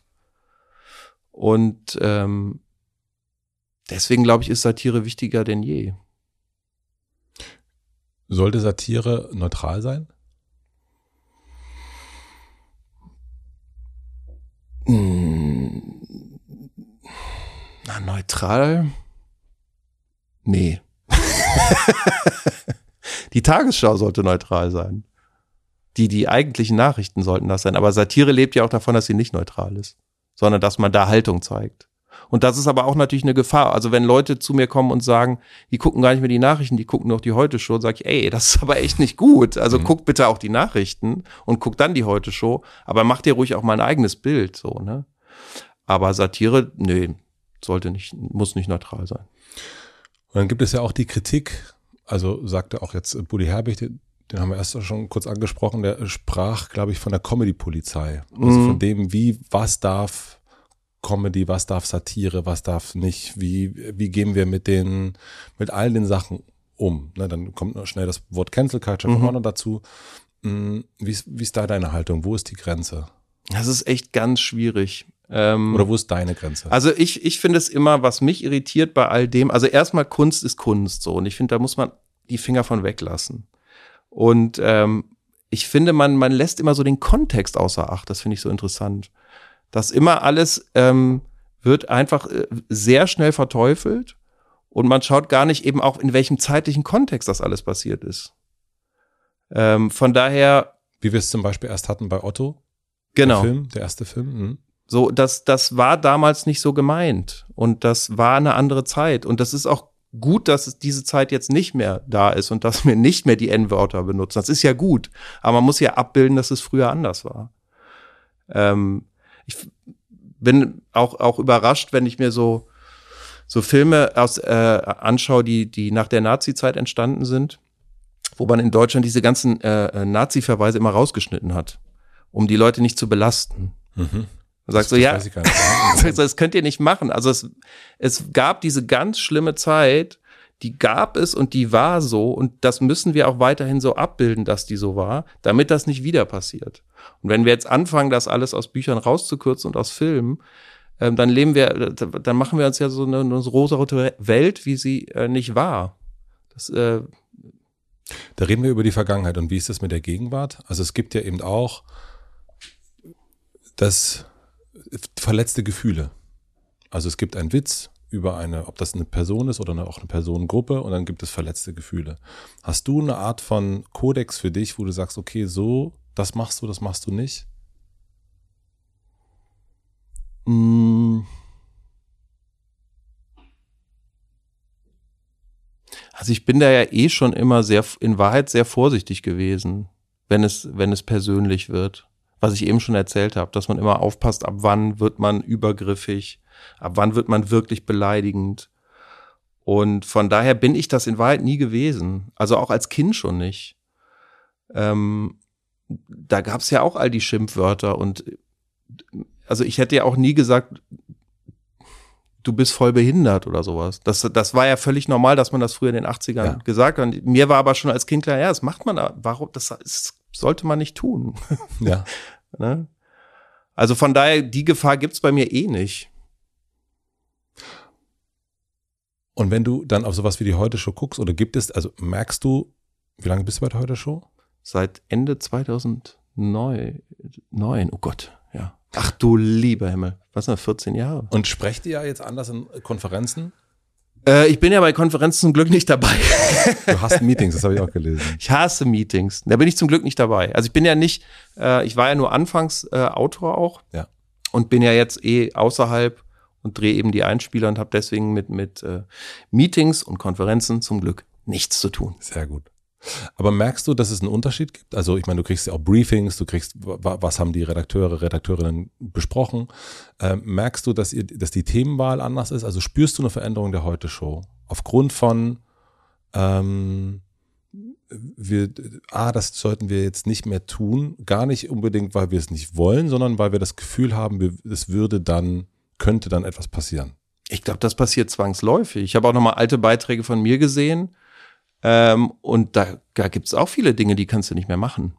Also ich glaube, dass man das gar, dass es gar nicht so eine bewusste Entscheidung ist, dass man da jetzt sitzt und sagt, so ab jetzt folgendes, wir machen das nicht mehr und das nicht mehr und das nicht mehr. Das ist ja so eine Entwicklung, die automatisch passiert. Also ich erinnere mich an eine Szene, ich war beim, bei, bei der Messe, worum ging es denn da? Eine Gesundheitsmesse. Mhm. Das war einer der ersten Beiträge, total unspektakuläre Szene. Und ich sitze da und lasse mich massieren und mache dann irgendwie so einen mauen Gag. Dann zieht die Kamera auf und es ist ein Asiate, der mich massiert. Und ich sage irgendwie sowas wie, ja, schön, dass Philipp Rösler auch persönlich da ist. Wow. Ja, wo man sagt so, es geht natürlich nicht.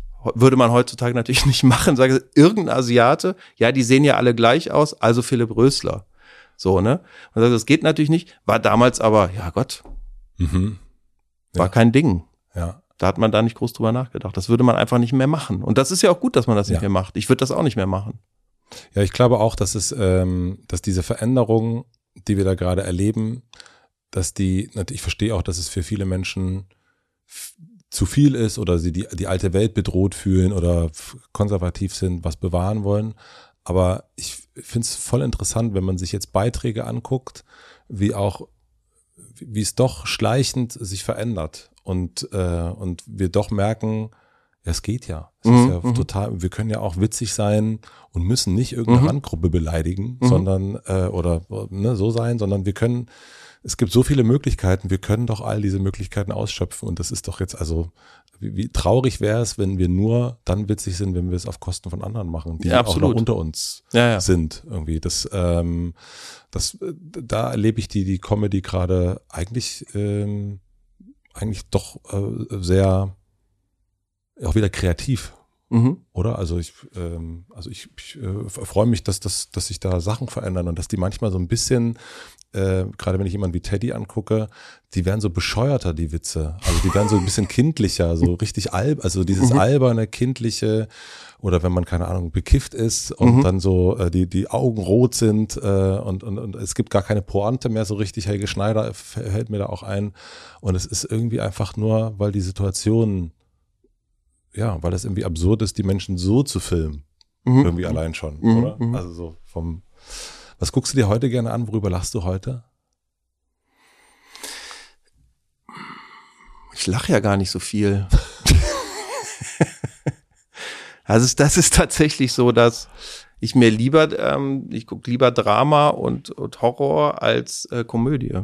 Das ja. hat wahrscheinlich auch damit zu tun, dass, dass das eben mein Job ist und ich dann abends eher das Gefühl habe, jetzt möchte ich was Ernstes gucken. Von mhm. daher ist, ist da auch ist die Komödie gar nicht so Teil meiner Entspannung. Jetzt kommt die Werbung. Mein heutiger Werbepartner ist die Aktion Mensch. Seit 60 Jahren fördert die Aktion Mensch Projekte, die sich für Inklusion einsetzen. Dieses Jahr sind das rund 8500 Projekte, die so von ihr unterstützt werden. Dieses Jahr durfte ich eins dieser Projekte mal näher kennenlernen und zwar das Bistro Lebenswelten hier in Berlin im Humboldt Forum. Ich habe mich total nett mit dem Team vor Ort unterhalten und richtig spannende und wichtige Einblicke bekommen. Zum Beispiel wurde mir hier zum ersten Mal so richtig klar, wie viel ein gemeinsamer Arbeitsalltag von Menschen mit und ohne Behinderung dazu beiträgt, dass es ein bisschen mehr Selbstbestimmung für alle gibt. Die Aktion Mensch hat das Bistro Lebenswelten übrigens mit 300.000 Euro unterstützt. Könnt ihr euch mal anschauen, wenn ihr hier in Berlin seid. Und auch ihr könnt mit anpacken und Projekte wie hier im Humboldt Forum nachhaltig supporten, indem ihr fleißig weiter Lose kauft. Kleiner Tipp von mir, am 5. Juni gibt es eine große Sonderverlosung. Da habt ihr zusätzliche Gewinnchancen auf insgesamt 20 Millionen Euro. Und mit dem Code Extrachance bekommt ihr zu jedem Glückslos ein Gratislos für diese Sonderverlosung mit dazu. Einfach den Code extra Chance beim Kauf eingeben oder direkt die Seite www.aktion-mensch.de slash Gewinn besuchen. Damit verändert ihr nicht nur euer eigenes Leben, wenn ihr gewinnt, sondern auch das viele anderer Menschen und macht die Welt gemeinsam mit ihnen ein Stück inklusiver. Und so gewinnt am Ende alle. Win-win. Deshalb unbedingt mitmachen. Einen Link mit weiteren Infos findet ihr wie immer in meinem Linktree in den Shownotes. Vielen Dank an die Aktion Mensch für die Unterstützung dieser Folge. Und nun zurück zum Gespräch. Du hast erst schon gesagt, dass du jemand bist, der auch viel Angst hat. Mhm.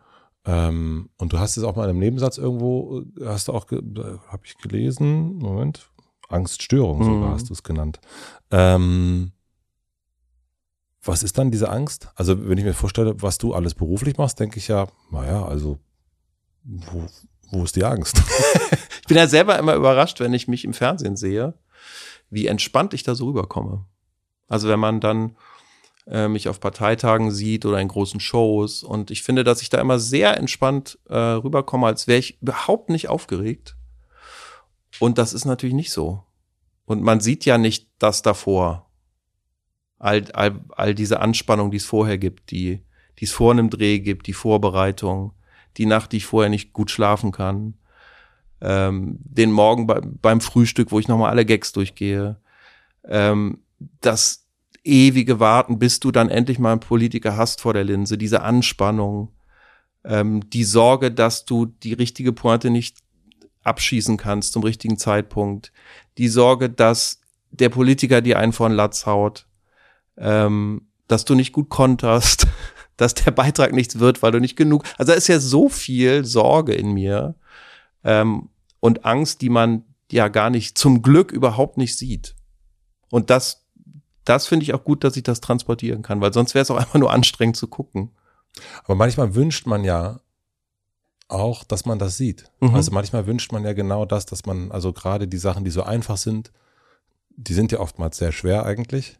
Und manchmal wünscht man sich ja, mhm. kannst du bitte mal sehen, also das kennt man auch aus dem Privaten, was ich hier eigentlich mache. Das sieht so einfach für dich aus, mhm. aber es ist wahnsinnig, das ist, strengt mich total an. Hast du dieses Gefühl? Ja, das ist ja auch einer der Gründe, warum ich hier bin, ne, dass man auch mal über sowas reden kann. Und manchmal denke ich mir, es wäre, glaube ich, total spannend, wäre mal so ein Making-of äh, heute Show-Bericht eigentlich, der all das mal abbildet. Ja. Dieser ganze Weg, den es, diesen langen Weg, den es nimmt, bis dann diese vier Minuten fertig sind. Ähm, das wäre, glaube ich, spannend. Warum setzt du dich diesen, diesem langen Weg aus, um diese vier Minuten zu haben? Also, weil du könntest es ja auch mittlerweile einfacher haben. Ich finde, die Heute-Show ist ja, ist ja erstmal die beliebteste Comedy-Show zurzeit. Ja. Und würde ich auch sagen, ja. Es ist eine sehr gute Sendung und die hat auch ein sehr gutes Publikum. Und ich merke ja, wenn ich angesprochen werde, das sind immer nur nette Menschen. Mhm. Das sind echt höfliche, nette Menschen. Ähm, das fühlt sich einfach immer gut an. Also ich wüsste jetzt keinen Grund, warum ich jemals mit der Heute Show aufhören sollte wenn du da irgendwo sitzt auf einem Bahnhof oder bei einem Parteitag, was bringt dich dazu, dann doch aufzustehen, um noch eine Runde zu gehen? Also nicht zu sagen, ey, das wird heute nichts. Es ist scheiße. Oder ich, ich bin nicht, ich kann es heute überhaupt nicht. Ja, da ist diese, wo wir drüber geredet haben, dieser, dieser Drang in mir, dass ich das machen muss.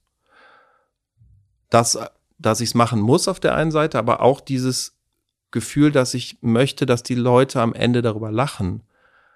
Also dieses Gefühl, dann ist der Beitrag fertig und dann lachen die Leute auch an genau diesen Stellen und du weißt, du hast sie dann auch glücklich gemacht für die vier Minuten. Das, äh, ja, das spornt dann einfach an. Und kriegst du also ich, wenn ich den Beitrag im Fernsehen sehe, dann höre ich ja ein Lachen, mhm. was ja wahrscheinlich alles eingespielt ist. Nee, nee, nee, nee, nee. Das ist ja auch so ein Missverständnis. Nee, nee, das ist alles echt. Das ist alles Da ist echt. nichts eingespielt, ja. Und wenn du das dann siehst, gibt dir das dann so ein Relief in dem Moment, dass du sagst, ach geil, es hat sich, hat sich gelohnt? Auf jeden Fall. Aber es ist auch da wieder, wo wir bei Angst sind. Ich kann mir die Sendung am Abend selber nicht angucken, weil ich dann äh, Angst habe, nachher lachen die Leute ja gar nicht. Und darum kann ich mir das immer erst am nächsten Morgen in der Mediathek entspannt bei einem Kaffee angucken, wo ich auch mal auf Stopp drücken kann. Ähm, aber wenn das alles funktioniert, ist es toll, ja. Ich stelle mir es irre anstrengend vor. Ja, es ist grauenhaft. Das ist ein grauenhafter Job.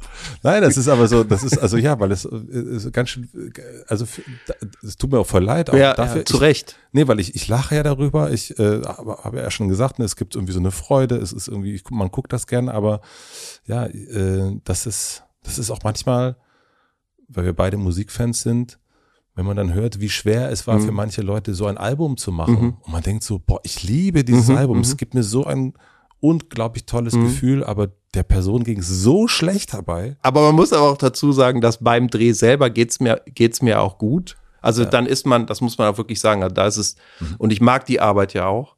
Und während der Arbeit bin ich in dem, was man ja Flow nennt.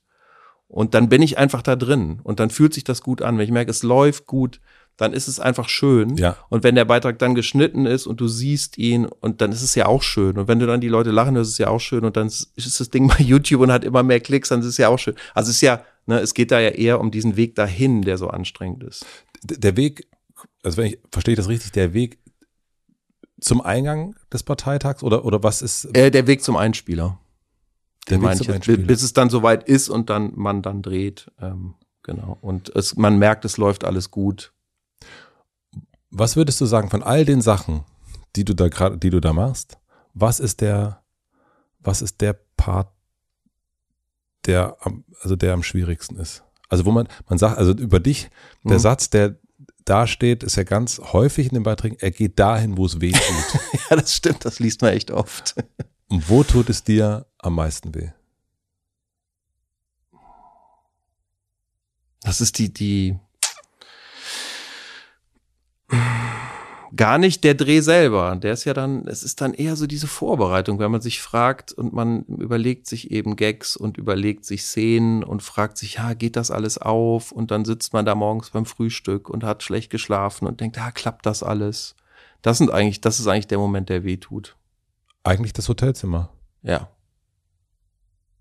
Also letzte Nacht. Zum Beispiel. ja. Ja. Lampen, Lampenfieber ist ja auch so ein Ding. Also ich habe merke auch, dass ich immer weniger Lampenfieber habe. Das war früher ganz schlimm, weil ich bin ja häufiger auch mal in größeren Shows und dann mh, mm, das ist ja auch, also Lampenfieber ist was ganz Schlimmes, das ist ja wie so eine Todesangst, das ist ja grauenhaft. Ja. Und dann, warum fragt man sich auch, warum stellen sich Menschen wie ich immer diesen Ängsten? Das ist ja schrecklich. Ähm, aber wenn man dann auf der Bühne ist, ist es ja schön. Dann, dann löst sich das ja alles. Aber der Weg dahin, diese Angst, die ist das Schlimme. Ich finde das so interessant, dass du diese, diese Lust daran hast. Also, also das eine ist ja diese Horrorlust, ja. Also, dass du da das suchst mhm. oder auch in deinem Beruf, mhm. dass du eigentlich, dass du du bist, also bist eigentlich, ich würde sagen, deine Sucht ist Angst. Du hast eine Angstsucht. Ja, vielleicht hast du recht. Ähm, bei mir wurde mhm. irgendwann mal diagnostiziert, ich habe eine Freiheitssucht oder Unabhängigkeitssucht, aber bei dir ist es, glaube ich, die Angstsucht. Dieses, ähm, diesen Moment zu suchen und zu ja, das kann gut sein, weil ich bin ja auch mal für ZDF Neo vom Zehner gesprungen. Ja. Und das ist sowas, was für mich so schlimm ist. Also ich habe ja auch Höhenangst. Natürlich. und dann, aber dann, klar, habe ich dann auch, irgendwie reizt es mich dann auch zu sagen, okay, aber jetzt stelle ich mich dieser Angst. Ja. Und wenn die Kamera an ist, geht das. Ja. Und dann, dann, dann kann ich das auch. Ich verstehe das ja nie, wie diese Shows wie äh, Joko und Klaas um die Welt, Duell um die Welt, wenn das dann andere Leute machen. Ich verstehe das ja nie. Warum lässt man sich an seiner Wirbelsäule antackern wie Charlotte mhm. Roche und springt irgendwo runter? Da denke ich, das, also ich würde würde ich nicht drauf kommen. Also ich glaube, ich finde auch Ängste übertreten damit einen die Ängste nicht irgendwie belasten. Das finde ich total mhm. gut. Also die Angst soll einen ja nicht diktieren und in der Hand halten. Mhm. Aber immer wieder dahin zu gehen und sich irgendwo, keine Ahnung, äh, mit, mit irgendeinem Krokodil kämpfen, also das, das, das verstehe ich nicht. Weil es Zuschauer gibt. Ah, ja, glaube ich. Also ich springe ja nicht, bin ja nicht verrückt und springe privat vom Zehner. das würde ich nie machen. Ja. Aber da hast du ja dann wieder die Anerkennung vom Publikum. Das ist ja so wie Applaus. Ne? Ja, stimmt. Und wie Lachen. Dann denkst du, oh, guck, der hat es geschafft. Das hat er gemacht. Obwohl der so eine Angst hat, ist der vom 10 Meter Brett runtergesprungen. Ha. Also ich glaube, Joko und Klaas würden das auch nicht ohne Publikum machen. Na gut, das wird, also na, das, gut, es gibt schon ein paar Leute, die dieses Bungee-Jumping so machen. Ja, das ist ja auch absurd, ja. ja. Hast du es schon mal gemacht? Nein. Aber das würde ich auch nicht vor der Kamera machen, das ist mir zu krass. Obwohl, hm. da macht so irgendwas passiert in meinem Gehirn. Ja. Aber hast du dann genau jetzt in diesem Moment, also wenn sowas da ist, wie jetzt mhm. gerade Bungee Jump, dass du dann denkst, hm, ich habe Angst, interessant, mhm. da könnte ich eigentlich, mhm. eigentlich könnte ich doch. Mhm. Aber ich mach's trotzdem nicht. Aber es, im Gehirn rattert's tatsächlich. Aber es könnte ja sein, dass du es dann äh, mit einem Politiker oder einer Politikerin zusammen machst. mit Karl Lauterbach, mit Bungee Karl Jumping. Karl Lauterbach und der macht noch einen kultigen Gag dabei. okay, dann wäre ich dabei. Dann wärst du dabei. Ähm, wenn du nach Hause kommst, mhm. was wartet dann auf dich? Die Badewanne, ein schöner Film und ein gutes Essen, was ich mir irgendwo hole. Also äh, totale Entspannung und ich brauche dann auch Ruhe, was auch immer ein bisschen schade ist, wo wir waren ja schon beim Thema Partnerschaft, mhm. dass man dann eigentlich. Bist du in einer Partnerschaft? Nur, äh, ja. Aber dass man, das ist halt auch ein bisschen schade, ne? Man kommt da nach Hause und ähm, dann würde der Partner ja auch erstmal denken, ja toll, jetzt so, jetzt machen wir aber was zusammen und du willst einfach nur, oh, nein, ich will nur in die Badewanne. Wie kommunizierst du das?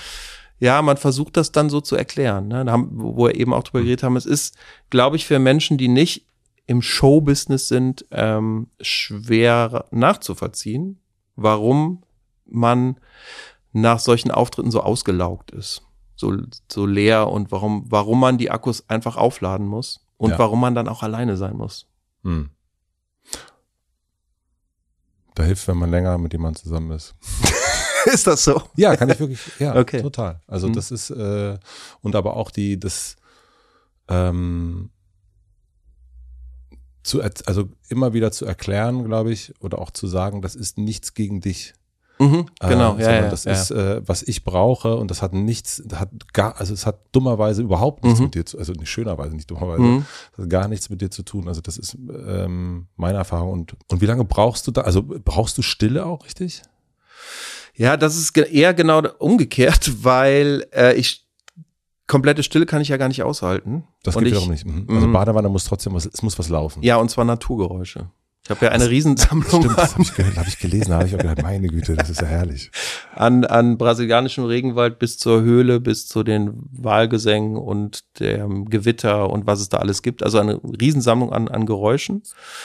Und im Idealfall liege ich in der Wanne und die laufen im Hintergrund und ich bin da in meiner Oase und habe das Gefühl, ich bin jetzt ganz woanders. Und du stellst dir das auch richtig vor? Ja. Wo bist du dann? Da, wo keine Menschen sind. Mhm. wo es ruhig ist und man nur die Vögel hört oder die Tropfen in der Höhle. Das, das finde ich schön. Und würdest du oder fährst du auch an diese Orte? Nee, seltsamerweise nicht. Warum? Wahrscheinlich ist mir einfach, das ist mir dann doch zu einsam. Weil die, die, ich sag mal, die, die Session in der Wanne geht ja nur eine Stunde, ne? Ich weiß nicht, ob ich das aushalten könnte. Ich bin ja Stadtkind und äh, bin in der Großstadt aufgewachsen und ich mag Stille, wenn sie dann limitiert ist, auf ein, ne, oder, oder nicht komplette Stille, sondern Ruhe, wenn sie so limitiert ist. Aber irgendwann merke ich dann auch, werde ich unruhig und dann will ich auch wieder raus. Ich sehe dich gerade vor meinem inneren Auge, ähm, Himalaya, irgendwo in einer Quelle, mhm. so hocken, mhm. baden mhm. und ich sehe, wie du in dem Moment so Stadtgeräusche abspielst. Und das ist nicht ausgeschlossen. Und irgendwie so richtig schön Autobahn, Autobahn daneben anläuft. Ja. Ja, aber das wäre, vielleicht würde mir das mal ganz gut tun. Ich habe ja auch schon drüber nachgedacht, vielleicht sollte ich einfach mal, äh, was man in Thailand auch machen könnte, mal für ein paar Wochen ins Kloster gehen.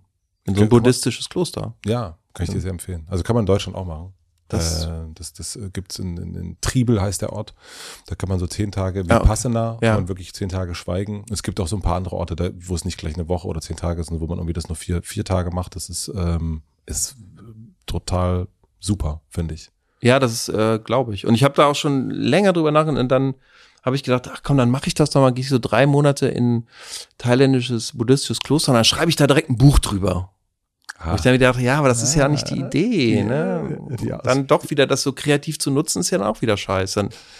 Auf der anderen Seite glaube ich auch, wenn das der Drang ist, dass, dass man etwas herstellen will, mm, dass man den auch nicht, dass das ja auch was Gutes hat. Also das ist ja dann vielleicht auch die Aufgabe, die ein Mensch hat. Und was ist ja, also ich finde auch das zu bekämpfen, diesen mhm. Drang, also das stelle ich mir auch immer anstrengend mhm. vor und eigentlich ist es doch das Schöne, wenn, also, ne, also bist katholisch, äh, ich bin evangelisch, aber das ist ja, glaube ich, die, die Idee, äh, dass wir äh, Kreaturen, dass wir kreieren und mhm. dass wir mhm. was machen und das, das, also das ist der Grund für unsere Existenz. Anders, also ich wüsste nicht, wofür wir sonst hier wären. Einfach mhm. nur um nur Wanne und Hören ist ja irgendwie blöd. Ein bisschen wenig. Ja, aber das, dass man irgendwie das, dass man das, was man erlebt, auch teilt und, mhm. und, äh, und auch was man in sich drin hat. Mhm. Ja. Was glaubst du denn? Also ich glaube, du bist gerade einen super interessanten, äh, ähm, einen super äh, interessanten Moment in deinem Leben. Also ich glaube, da ist, da ist so eine, ich habe so das Gefühl, du bist an einer Kreuzung. Mhm, ja, stimmt. Und was sind denn die drei Straßen, wo das jetzt lang gehen könnte? Drei direkt? Na, wir können auch zwei nehmen oder fünf, aber drei, weil du, wenn du so reagierst, weiß ich, ah, das ist interessant. Nein, was sind die drei Straßen? Oder zwei? Ich glaube, es ist gut, wenn man eben auch mal andere Seiten von sich zeigt. Ja. Ne, worüber wir geredet haben. Und eben vielleicht doch sowas machen, wie das Buch mal zu veröffentlichen. Oder ähm, mehr mal über sich zu sprechen, was anders läuft, was man von mir nicht erwartet. Ähm, eben und auch Schwächen zu zeigen. Also das tut ja auch gut, weißt du, wenn ich jetzt hier mit dir sitze und mhm. erzähle dir auch mal, wie anstrengend das ist oder das, ne, was das mit mir macht. Weil ich glaube, dass Leute das äh, auch hören wollen. Ja, aber auch zu wissen, das ist gar nicht immer so. Also das auch bei jeder jede Person hat das ja, ne, dass man auch, also für mich ist es ja auch manchmal anstrengend und denke ich auch, boah, das war jetzt super anstrengend mhm. heute oder äh, oder was, also das ist, ich glaube, in jedem Beruf ist das, und es das heißt ja auch nicht, ist ja auch nicht schlecht, dass das etwas Anstrengendes ist. Also das, sonst wäre es einem ja auch egal. Also das heißt, du bist, also entweder du gehst diesen Weg noch ein bisschen mehr, also wenn, also der erste Weg wäre, es gibt dieses Buch. Ähm, was gäbe es da noch? Ich habe ja auch dann tatsächlich überlegt und hatte da auch Gespräche letzte Woche, mich wieder mehr mit Schauspielerei zu beschäftigen, mhm. was du ja auch angesprochen hast. Ja. Weil das ja auch so ein tiefer Wunsch in mir immer war. Also ich habe ja auch dann damals in der Schule überlegt, dass ich das zu meinem Beruf mache und hatte auch schon überlegt, auf eine Schauspielschule zu gehen. Ja, du hast ja. jetzt auch gespielt in, in Dresden, glaube ich. Oder? Genau, ich war bei der Rocky Horror Show ja. und dann habe ich auch mal am Staatstheater Wiesbaden mhm. Operette mhm. gespielt. Ja. Also es ist nicht ganz weg aus meinem Leben, aber ähm, ja in die Richtung wert zu machen wieder. Und was wäre die andere Straße? Also die dritte jetzt, ne? Mhm. Buch. Also was äh, die eine ist, naja, eigentlich würde ich sagen, das ist alles die gleiche Straße. Das ist eigentlich die Straße des Trauens. Ja, ja. Ähm, und, und die, äh, da ist noch äh, hinter der Straße, äh, in der Straßenumfrage geht es noch ein bisschen weiter. äh, das ist, glaube ich, die Straße, die andere Straße ist, bleibt beide auf der Straße, wo du jetzt bist, wahrscheinlich. Ach, stimmt, die gibt's ja auch noch. Ja, ja die, die mache ich auch noch weiter. Und was glaubst du? Wo geht's für dich hin? Jetzt.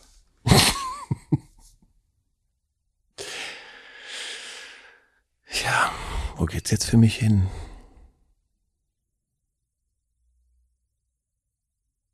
Ich glaube, dass ich gar nicht so viel, so viel muss ich ja auch gar nicht ändern. Ich bin ja tatsächlich mit dem, was ich tue, auch zufrieden. Also dadurch, dass wir jetzt das lassen. Nein, ich glaube das auch. Ich glaube das auch. Nein, dadurch, dass ich jetzt auch, was, was ich zum Beispiel super finde, ist, dass ich mit Fabian diese heute schon Spezialsendung mache. Mhm. Und die ja immer, das sind jetzt sogar vier im Jahr, mhm. wo du weißt, da, da, da hast du auch mehr, mehr Zeit und mehr Raum. Ja. Und ähm, das, das, also ich bin, ich bin eigentlich soweit zufrieden. Voll gut. Also ich bin total gespannt, welche Sachen ihr euch noch angucken werdet, also welche, welche ähm, äh, Bewegung, Gruppierung ihr euch noch angucken werdet. Das ist, ähm, weil da ist, glaube ich, nochmal was anderes drin als diese, diese fünf Minuten mhm. voll. Und, ähm, und ich wäre total interessiert zu gucken, also so dieses, das hört sich vielleicht so blöd, oder ich hoffe nicht, dass es, sich, dass es vermessen ist, aber ich glaube, du bist äh, bei den Sachen, die du machst, die machst du gern, aber die bedeuten dir noch nicht so viel. Und ich glaube, also so, du hast ja auch schon Musik gemacht mhm, mhm. und aber es gibt immer so eine, so eine, schon eine Ironieschutzwand, äh, mhm, äh, mhm. aber dieses so, ähm, das bedeutet mir richtig viel. ich glaube, also da wäre ich total drauf gespannt. Also auch, ob das so ein Buch ist oder mhm. äh, so eine Erfahrung, die du machst, wo du sagst, okay, das ist mir jetzt, ja, das ist, das huscht jetzt nicht so weg oder so. Das, das, das würde ich total gerne sehen. Bin ich sehr gespannt, wenn das, wenn die Straße eingeschlagen wird. Ja, ja, okay. Ja, gerade gra wenn es natürlich so Sachen wie bei einem Buch ist es natürlich spannend, weil das bist ja 100 Prozent du. Ja. Du hast ja, wenn du einen Beitrag machst, da hängt ja viel dran. Da ist eine Redaktion, da sind Autoren, da ist jemand, mhm. der es schneidet, da ist jemand, der es abnimmt. Ähm, das, ähm, da sind ja mehrere Köpfe dahinter. Ja. Und darum ist es ganz interessant, was du sagst, weil das wäre bei dem Buch eben nicht so. Ne, das würde mir natürlich anders was bedeuten, weil das bin ja einfach komplett ich. Ja. Da hat ja keiner reingefuscht. Ja, ja, ja, da kann man auch nicht sagen, Mensch, der Sender. Ja, ja, genau. Ja. ja, ja. Das ist dann auch wieder der Nachteil. Da muss man auch für gerade stehen. Ach, mach das unbedingt. Ja? Ja, unbedingt. Das ist, ähm, ja, ich glaube, das ist was Befreiendes hat. Du mhm. liebst es dahin zu gehen, wo es, wo es weh tut. du liebst die Angst und du hast ein bisschen Angst davor. Ähm, also eigentlich äh, würdest du damit einfach nur damit weitermachen, was du sowieso schon machst. ein bisschen mehr die Angst, also ja, die Angst umarmen und damit umzugehen. Ja, du hast recht. Ja. Also zwei Jahren gibt es das Buch. Schön. Okay. Und dann komme ich wieder. ja, unbedingt. Okay.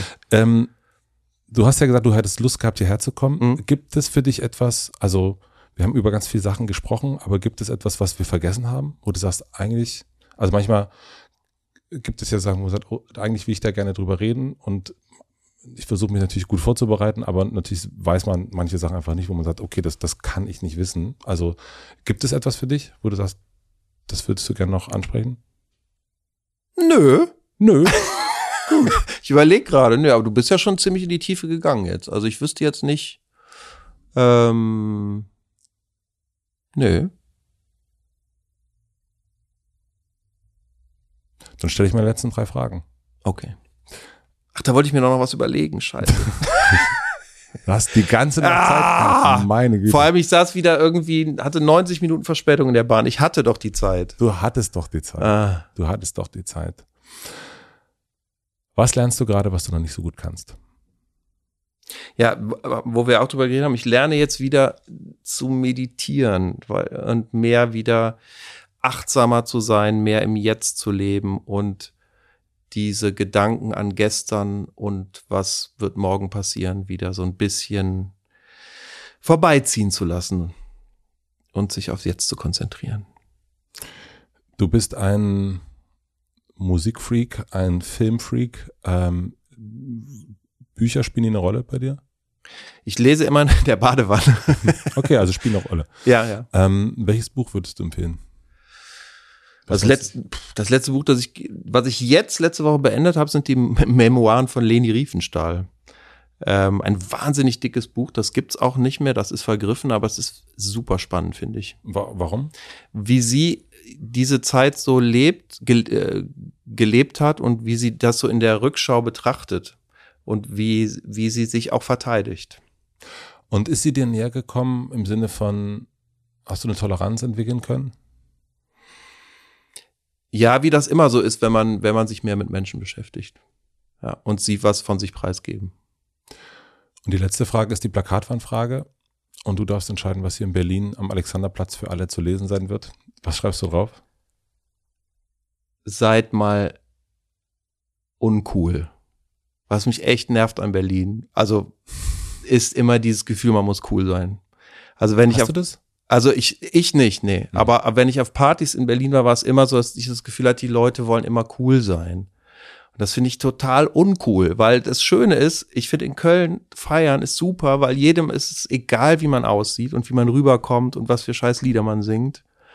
Und das fände ich in Berlin mal befreiend, wenn die Leute nicht ständig daran denken würden. Vielleicht war ich aber auf den falschen Partys. Also, ich fand es auf jeden Fall cool, dass du da warst. Sehr gut. Und ähm, ja, freue mich, dass wir uns letzte Woche getroffen haben und dass, ähm, dass ich so dieses Gefühl, was ich dir schon erst erzählt habe, dieses, man freut sich mhm. und man hat irgendwie Angst und festzustellen, und das ist ja ganz oft so eigentlich, aber man vergisst es immer wieder, dass es bei dir auch so ist. Ja. Und ähm, dann im, im, Sinne des Näherkommens ist uns das, glaube ich, heute gut gelungen. Vielen Dank. Wir haben beide Ängste überwunden. Schön. Danke. Danke dir.